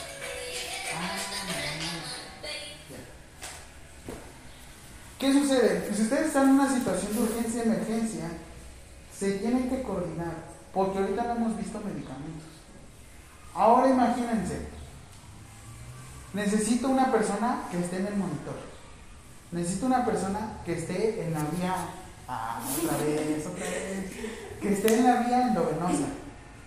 O bueno, en este caso, si no hay un acceso endovenoso, tenemos que hacer un acceso intraóseo. Todos traen sus medias compresivas, ¿no? No, ¿Por qué no? Yo siempre me cuido. Así es que deben de tener siempre sus medias compresivas para estar siempre protegidos. Y esto está arriba. Y hasta el gimnasio, uff, riquísimo, ¿no? por lo mismo. Necesitamos estar. Tienen que cuidarse su columna. Tienen que cuidarse sus piernas. Tienen que cuidar su corazón. Tienen que cuidar sus niveles de conciencia. Por eso les digo, tenemos una monitor, tenemos una para medicamentos, tenemos una persona para ventilación, compresiones. Tenemos otra persona que los va a coordinar. ¿Cuántos fueron? Tenemos el mirón y tenemos al otro mirón. ¿Qué sucede? Cuando ustedes llegan a un código azul, no hay jerarquías. Hay funciones. Estos cursos que he tomado es, te metes y no te importa si es internista, cirujano, lo que sea, enfermera especialista, todos se meten, pero en este caso nada más quiero que entiendan que hay dos personas o dos profesionales del área de la salud que pueden lidiar con esto. ¿Cuáles son? Médico y enfermero. Y se los digo, necesitan empoderarse. Yo sé que está chistoso, pero busquen la manera de ustedes empoderarse, empoderarse, de ustedes llenarse de todo esto. Así es que les voy a poner ahora, vamos a poner apertura allá, les voy a poner la colchoneta aquí. Y ahora ustedes van a hacer las compresiones aquí, porque ya vi que sus rodillas ya se acabaron. ¿Quién sabe qué se acabaron? Pedir perdón.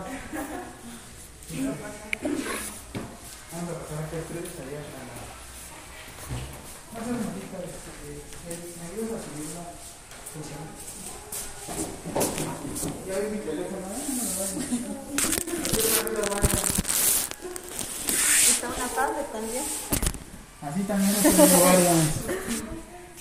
Gracias. A ver, mejor aquí para su columna. y su rodillita.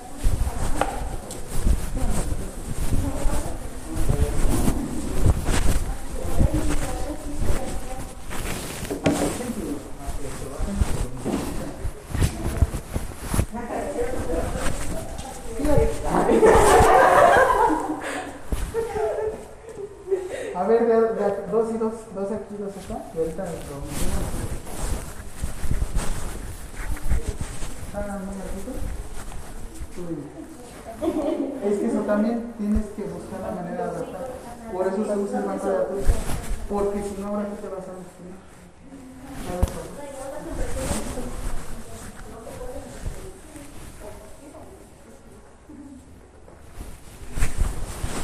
Sí, a ver, intenta al cuarto de ¿no?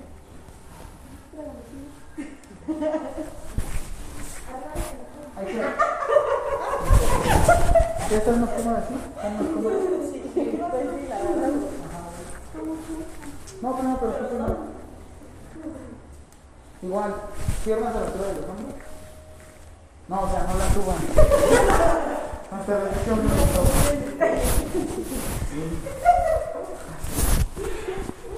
Aquí, piernas a la altura de los hombros. Abrimos, liberamos. Sáquenos ligeramente más la columna, un poquito más los glúteos, para que también se vayan a reaccionar la cabeza.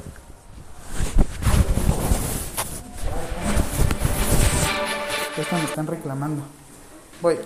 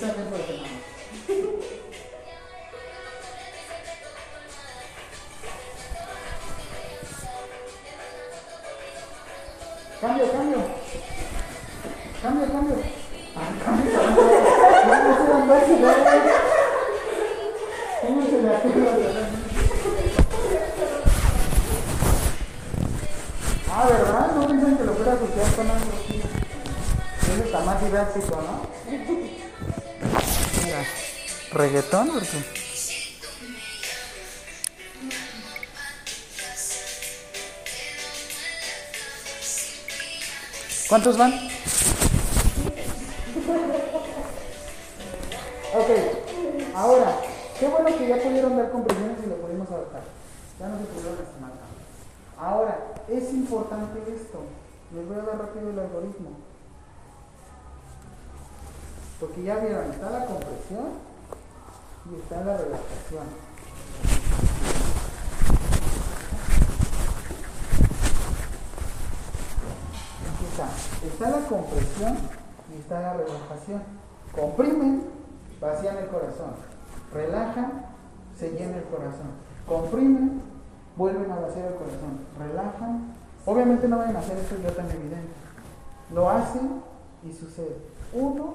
Se llena.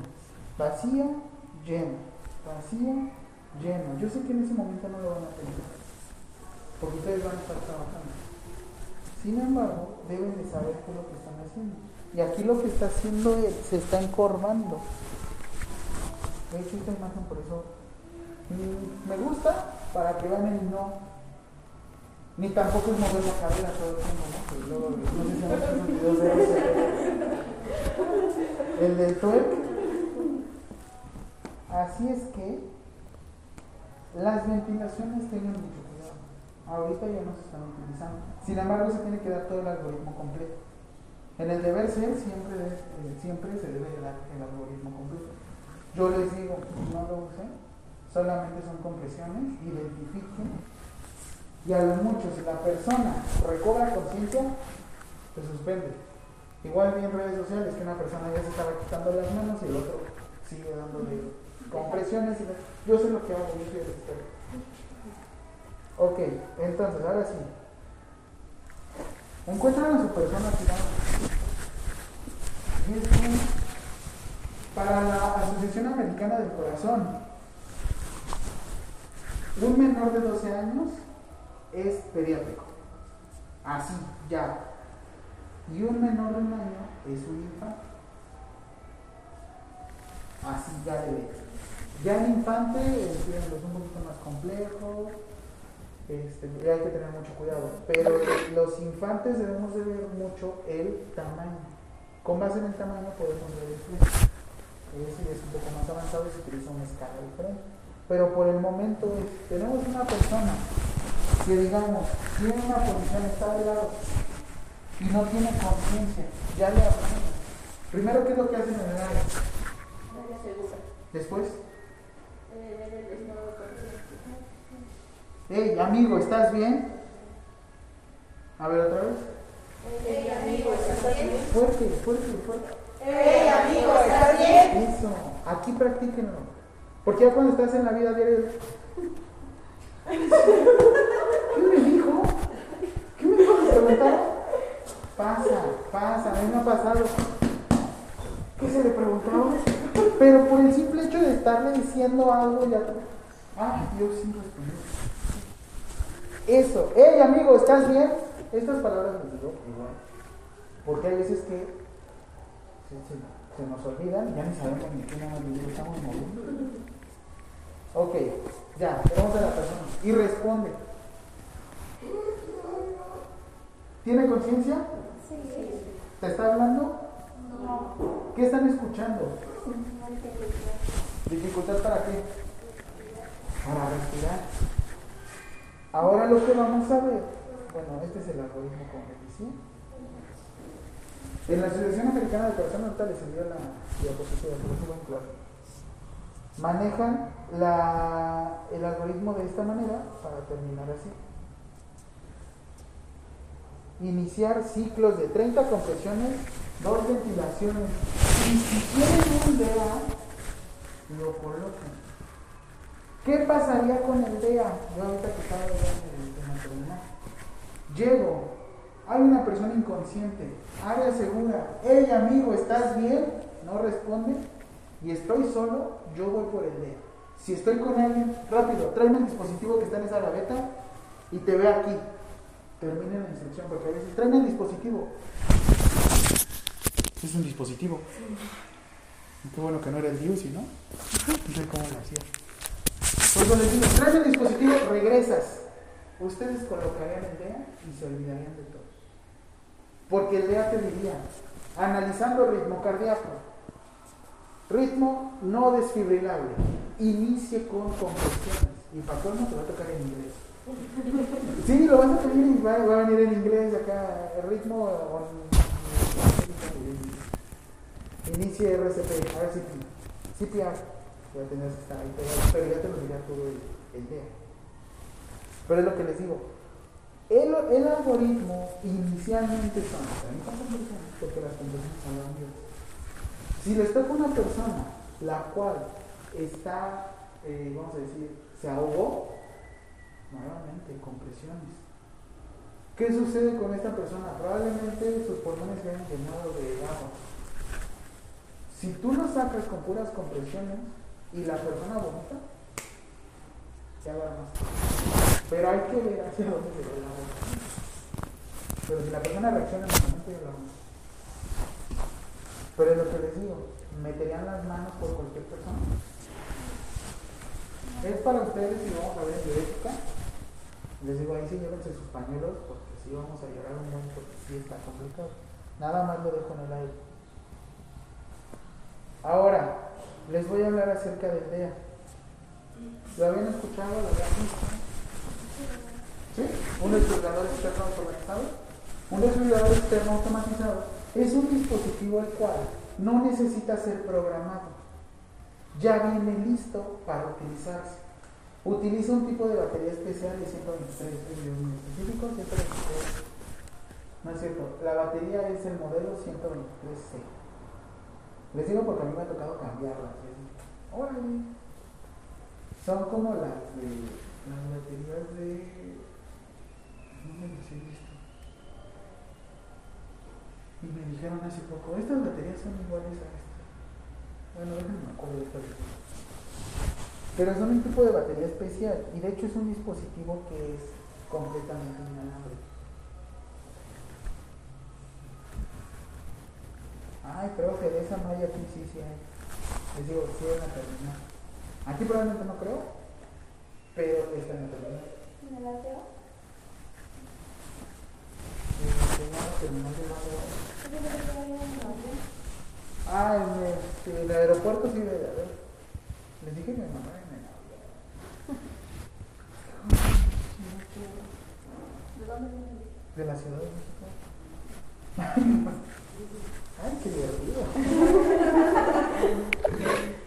No, estuvo, estuvo bien, estuve así como pensando qué es lo que les iba a qué es lo que les iba a decir, iba acomodando la clase. Por eso no me. No sé. Pero, eso les digo, en el, en el aeropuerto hay, en la estación de autobuses hay, aquí, aquí debe de haber una alcaldía, ¿no? Por aquí cerca de un edificio gubernamental. En el hotel donde quedé, al ladito estaba la notaría, adentro había un notario mundial.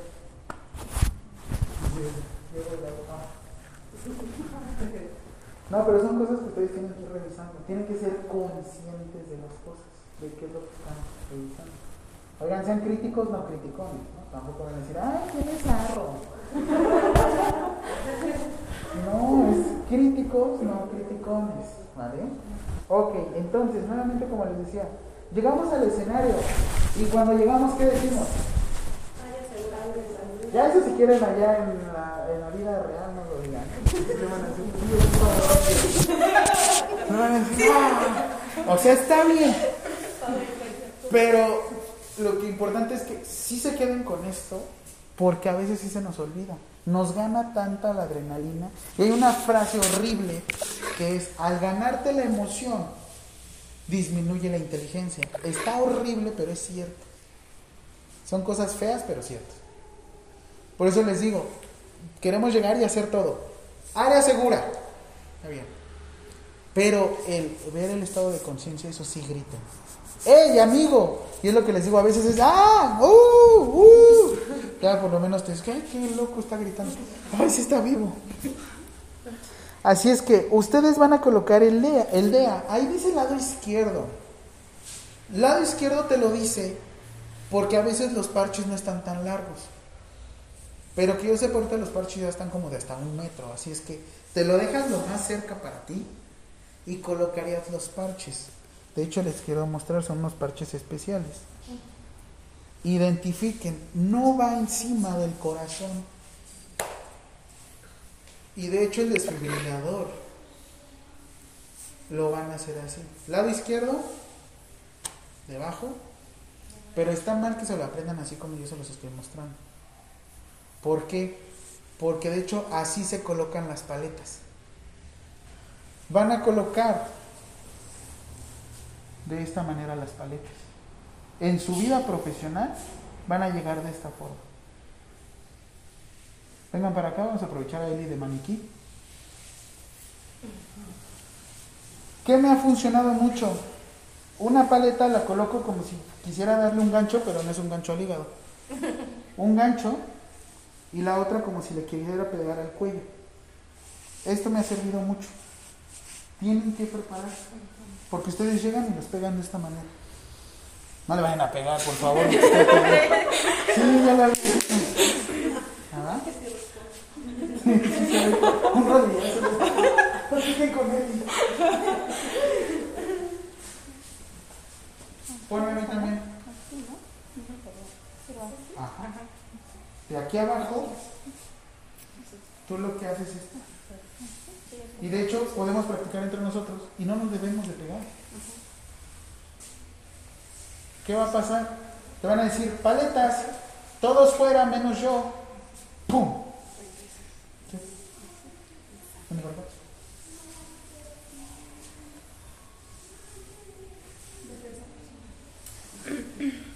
O sea, podrías practicar. No habría tema. Como si fuera un volante. Mano izquierda arriba, mano derecha abajo. Ya te hice pensar, ¿verdad?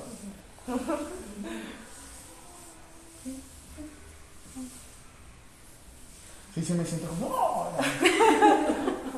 Márcalo. Vean el volante. Ponte. Manos y el volante. ¿Dónde está tu mano? Mano aquí. ¿Qué mano es esta? ¿Y luego la otra? Excelente. Voy a girar. ¡Fu! Palancazo. ¡Pum! Va volantazo, pero con palancazo. Dígame. ¿Qué más? Y ¡pum! Y se los voy a decir porque ustedes van a llegar. Obviamente cuando sea el día van a colocar los parches de esta manera. Parches. No van a ser los puños. Si llegan con los puños que mandaban. Ajá. Y de hecho este y aquí. Apex. Y este hermano. Y de hecho ustedes van a ver en su desfibrilador, les voy a decir apex external. External. Esto es importante. ¿Quién más? ¿Quién faltó? Va a salir también. Pon tu puñito. Déjalo resto.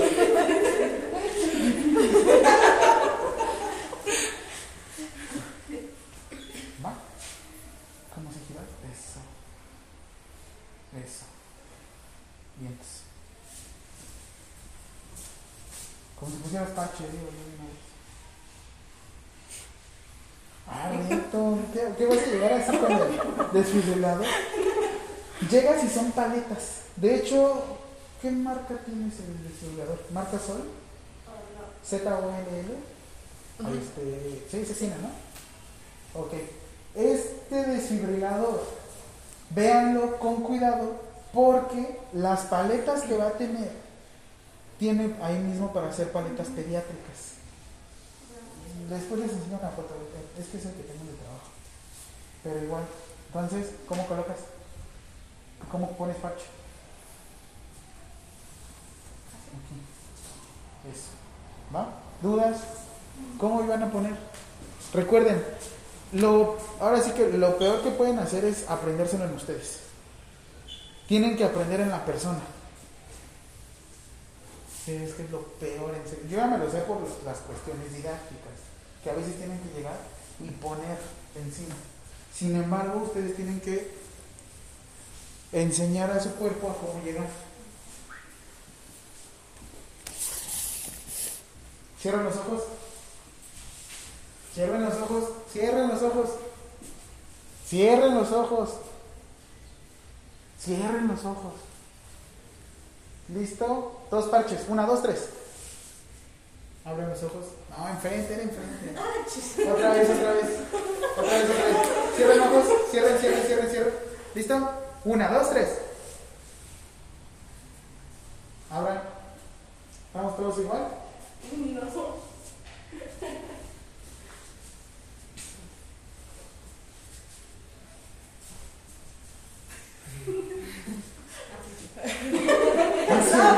Todos me pegaron en la cara. ¿Vieron cómo deben de enseñar a su cuerpo ya a trabajar? Nuevamente las compresiones. Ya lo vieron. Nuevamente la valoración. Ya lo saben. Preguntar a la persona. La mejor herramienta que tiene un enfermero es la mecanización. Sin embargo, hay que saber en qué momento sí se mecaniza y en qué momento no. Porque uno empieza a hacer las cosas, ¿no? En su mente y todo. Y si no lo necesita, ¿para qué lo empiezo a hacer? ¿Vale? ¿Dudas con esto? Me van a llegar a ver, hijo. Yo sé que está chistoso, sin embargo, sí lo tienen que probar. Porque a veces van a llegar de frente y les digo, uno con fines didácticos, no hay tema. Pero cuando te estás formando, debes de aprender. O sea, tú llegas y todos fuera menos yo, y no es en las películas que se los ponen en el centro y le dan el. Y no es en todo momento. Lo que sí se hace en todo momento son las compresiones. Y de hecho, ya cuando están a nivel avanzado, ya es cuando ya saben, con base en, las, este, en los trazos cardíacos, si realmente necesita desfibrilarse o no necesita desfibrilarse. O necesita compresiones o no necesita compresiones. Entonces, a ver. De hecho, algo que les va a decir el DEA es analizando ritmo, no toque al paciente.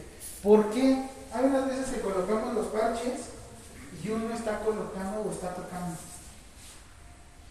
A fin de cuentas, como pasa una este, pequeña descarga para ver el, el pulso, si tú haces esto y te detecta, te va a decir, ah, no desfibrilable, resulta que tú lo tocaste. Y sucede, no se preocupe. Sí sucede mucho porque dice que no, y si lo sueltas, ay, perdón. Es que dice que no se está muriendo, y si lo... Ah, sí era yo. Es más, un claro ejemplo, todo rapidísimo, aprovechando la pared. Pongan su dedito así, el dedo pulgar. Creo que esa práctica se los hice en encontramos en ese ahorita.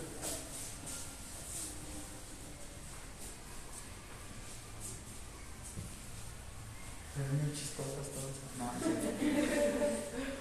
Su pulgar. ¿Ya sienten la frecuencia cardíaca en su pulgar? ¿La pared tendría pulso? Pero ustedes si lo sintieran así, ¿qué dirían? ¿Tiene pulso la pared? Pues sí, ¿no? Dicen, ah, mira, tiene pulso. Ahora cambien, dos dedos. Juan, enfrente. ¿Lo sienten? Más difícil, ¿no? Quien lo sienta lo está haciendo con mucha fuerza. ¿No? ¿No? Perfecto. Esa es la importancia también del famoso. Por eso debemos de llegar de preferencia con dos dedos. ¿Sí? Y si se detectaron ya todos el pulso, si lo saben. Es que esto ya lo vimos también en signos vitales. Pero es lo que les digo, a veces es algo falso que llegamos y nos...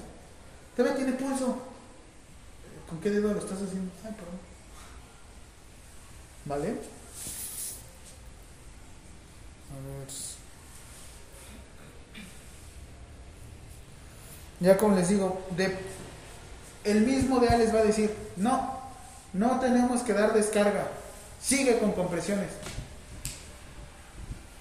¿Cuándo suspenderíamos compresiones? ¿Cuándo sabes que ya? Cuando te cansas, cuando... Están solos y se cansan. ¿Seguiría? ¿Por qué? Sería la misma intensidad del mismo. ¿Qué sucede? ¿Será la misma calidad? ¿Le seguirían dando con todo? ¿Y qué otra circunstancia? No te preocupes, sigo yo. Un relevo, que sería lo ideal. Que en este caso el relevo, ¿cuál sería? Ay, estamos en la central de autobuses. Que llegue para México. La ambulancia, ¿no? En cuanto llegue yo, Ok, y ahora, ¿cómo se deslinda?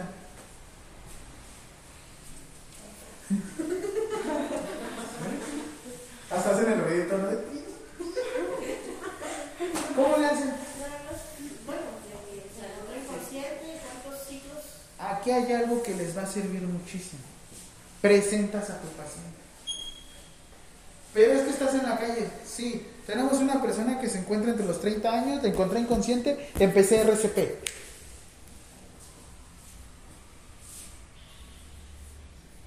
Omití algo, un montón de cosas, ¿no? Pero era información que nada más tenía en el momento. ¿Qué hace el paramédico? Ah, perfecto, gracias. Es más, hasta si te quieres. Mi nombre es Jaime, tengo tanto y yo inicié RCP en encontrar a la persona incon... no, encontrar a la persona inconsciente, inicié RCP, te lo entrego. Claro, listo, civil. Por eso también no van a decir, soy el enfermero Jaime. Ay, vente. ¿Lo pueden mandar a mi hospital? Y a mí me pasó, hace poco nos dieron un caso de un chavo que allá por la zona, por donde vivo, más o menos por la salida por Navaja, periférico sur, hace 12 años sufre de un accidente. Él era médico interno de pregrado del Hospital General. No es cierto, del Centro Médico ABC. Venía de regreso. Y le cae un camión de basura. Del segundo piso de periférico le cae un camión de basura y regresa al hospital, pero ahora él es el lesionado. Y estos casos les digo porque hay muchos casos en los que tú le dices, no, pues vamos a tal lado. ¿Y eras tú? Pregunto, ¿esta información que les acabo de dar se va a quedar con ustedes? ¿O se la van a dar a su familia también? ¿Se la pueden enseñar a su familia? Tal vez las compresiones y cuestiones más técnicas sí sería como Pero los primeros auxilios, ¿a dónde hablar? El qué hacer, el qué no hacer. ¿Creen que les funcionaría? Te veo dudosa. ¿No? ¿Te daría miedo enseñarle a tus familiares? Porque esto es parte de la, de la enfermería. El enseñarle a las personas, a las, personas, a las personas, qué hacer en estas circunstancias. Yo sé, me encantaría decirle, sálvalo. Sí. Pero ¿en qué momento le gritamos, sálvate tú también?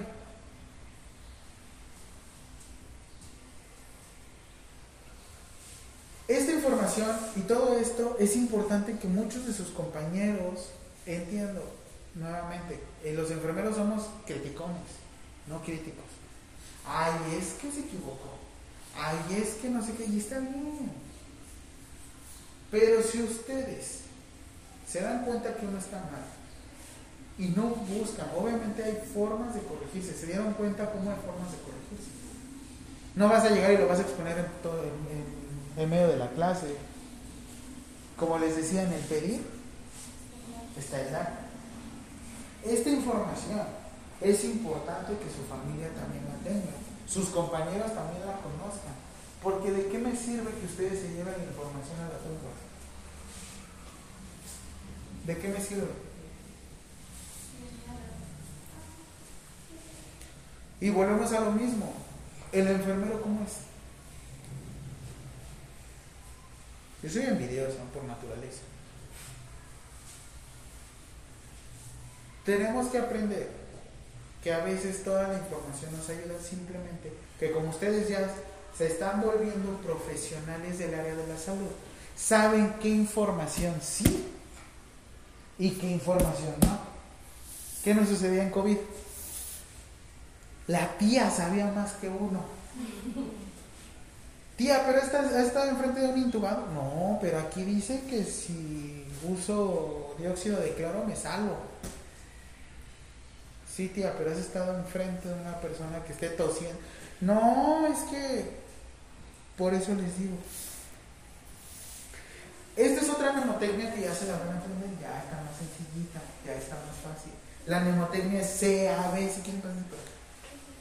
Ah, las dos que estaban castigadas, pásense. C, A, B. Primero se revisa la circulación, después se abre vía aérea y después se revisan las ventilaciones. Y ya. ¿Cuál era el otro que les había enseñado? El de Roche. B o S. Ver, C, A, B. Circulación, vía aérea y ventilaciones. Y aquí, la C en Estados Unidos es compression. Porque ellos no preguntan, se van a las compresiones. Bueno, o sea, preguntan lo suficiente. pues. Porque las compresiones salvan vidas. ¿Vale? Ahora, la próxima clase vamos a ver lo del triage. Porque no todos necesitan.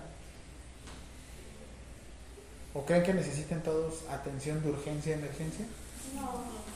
Lo que quería ver con ustedes es más esto, coordinen su cuerpo, que se liberen. Ustedes se sienten cansados, ¿no? ¿No les duelen sus rodillitas, sus piernitas? ¿Los bracitos? Tienen sus bracitos, vénganse. Ahí donde están, pónganlo. Van a colocar brazo de frente, donde estoy yo nada más.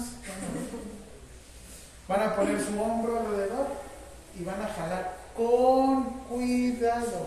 Este brazo dejas este aquí enfrente y este lo pasas por arriba.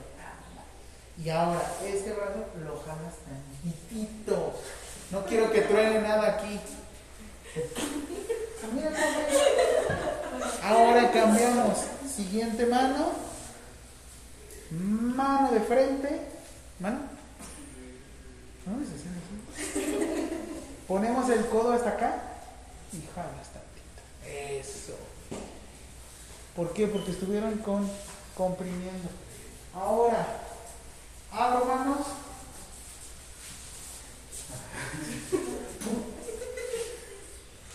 La palma la pasamos por atrás de la espalda y con la otra mano. Eso, cuenten. Uno, dos, tres, cuatro, cinco. Cambio de mano. Siguiente mano, para atrás. Conste que estoy de lado porque no voy a tocar a mi, mi mamá es santa. Uno, dos, tres, cuatro, cinco. Extiendo las manos. Ahora, una para adelante, la otra para atrás, vamos a recaler. Eso. Uno, dos, tres, cuatro, cinco, regreso. Uno, dos, tres, cuatro, cinco. Manos a la cinturita. Ahora para adelante empujamos la cadera. eso. Porque si lo estuvimos ocupando ahorita con el. Y ni las calenté, nada más las metí así. al- No me van a echar la culpa a mí. Listo, cinco. Ahora cambiamos para atrás. Eso, empujamos para atrás tantito. Tres, cuatro, cinco. Recto. Mandamos hacia su derecha.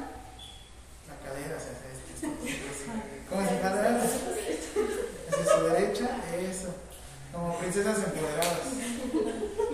Eso, nadie me toca. Eso. Para el otro lado. Eso. Estiren bien su columna porque si no. Va. Ahora, de hasta abajo. Subimos hasta arriba, hasta arriba, hasta arriba. Eso es. Una vez más. De hasta abajo. Hasta arriba. Y un fuerte aplauso para ustedes. ¿Cómo se sienten? ¿Tienen dudas? Yo nada más una pregunta. ¿Qué pasó? Adelante. Por ejemplo, bueno, eh, cuando una persona que digamos que se desmaya, Ujú. ¿cómo me doy cuenta yo de, de que si lo necesita Entonces, por ejemplo, mi hermana me pasó, se desmaya cada rato, pero ahorita siento que lo está haciendo así como que no, porque se le dio... Pues en qué momento sí y en qué momento no, con tus signos vitales. Por eso les decía del pulso. Ajá, de hecho yo le tomaba, siempre le, le checaba su pulso, ¿no? Pero todo está bien, todo está bien. Pero ella dura mucho tiempo así. Yo pienso que eso ya es como algo que se está haciendo, ¿no? Fingido. O Miren. cuenta que no. En ese aspecto, la verdad es que si tú ya detectaste que está con signos vitales estables, Ajá. en el deber ser es nada más, pasó esto, perdió la conciencia y hay datos muy clínicos, como por ejemplo anisocoria, que en dado caso sus pupilas estuvieran desincronizadas. ¿Qué quiere decir? Que una esté abierta y la otra esté cerrada. Si de plano eso ya lo está presentando, es un riesgo de daño neurológico. Pero ya sería muy específico. Hay también estímulos dolorosos. Sin embargo, hay que tener mucho cuidado. El principal estímulo doloroso, hazme tu manita así. Eso es. En medio del esternón, presionar. Es un estímulo doloroso. Colócate la mano. Oh, ¿Así? ¿Duele? Sí. Mucho. Pues de hecho a ella ya no se le hizo realmente este, y nada más se le empezó a hacer así. ¿Un masaje? Ajá, no, es lo único que le hizo la doctora y Es- ella hizo. Es un impulso. En vez de que tú llegues así, un estímulo, pero sí, en vez de que llegues tú haciéndole el, el enfermerillo, ella le aplicó. Ajá, empezó a hacer así. ¿Qué otros puntos dolorosos conocen? Últimamente ya no se usa, ¿eh? O sea, es así. Qué bueno que no voy a desmayar al lado de ti. Ya sí siento que me voy a caer y está de serio y luego no. Aquí está. Eh, estímulos, pues prominencias óseas. Pero hay que tener mucho cuidado con esto. Yo en, lo particular siempre utilizo más a nivel de esternón. Pero volvemos a lo mismo. no te va a poder decir esto, sí necesitarías revisar con tu psicólogo o con tu psiquiatra en este caso, pero ya son cuestiones más personales. Si ya tienes un antecedente, es como Pedrito y el lobo. Entre más les digas, menos te van a creer. Entre más repitas, menos te van a creer. ¿Va? ¿Dudas? ¿No? Espero que se hayan divertido conmigo. Yo me divertí un montón. Muchas gracias. La próxima clase nos toca el 4 de agosto.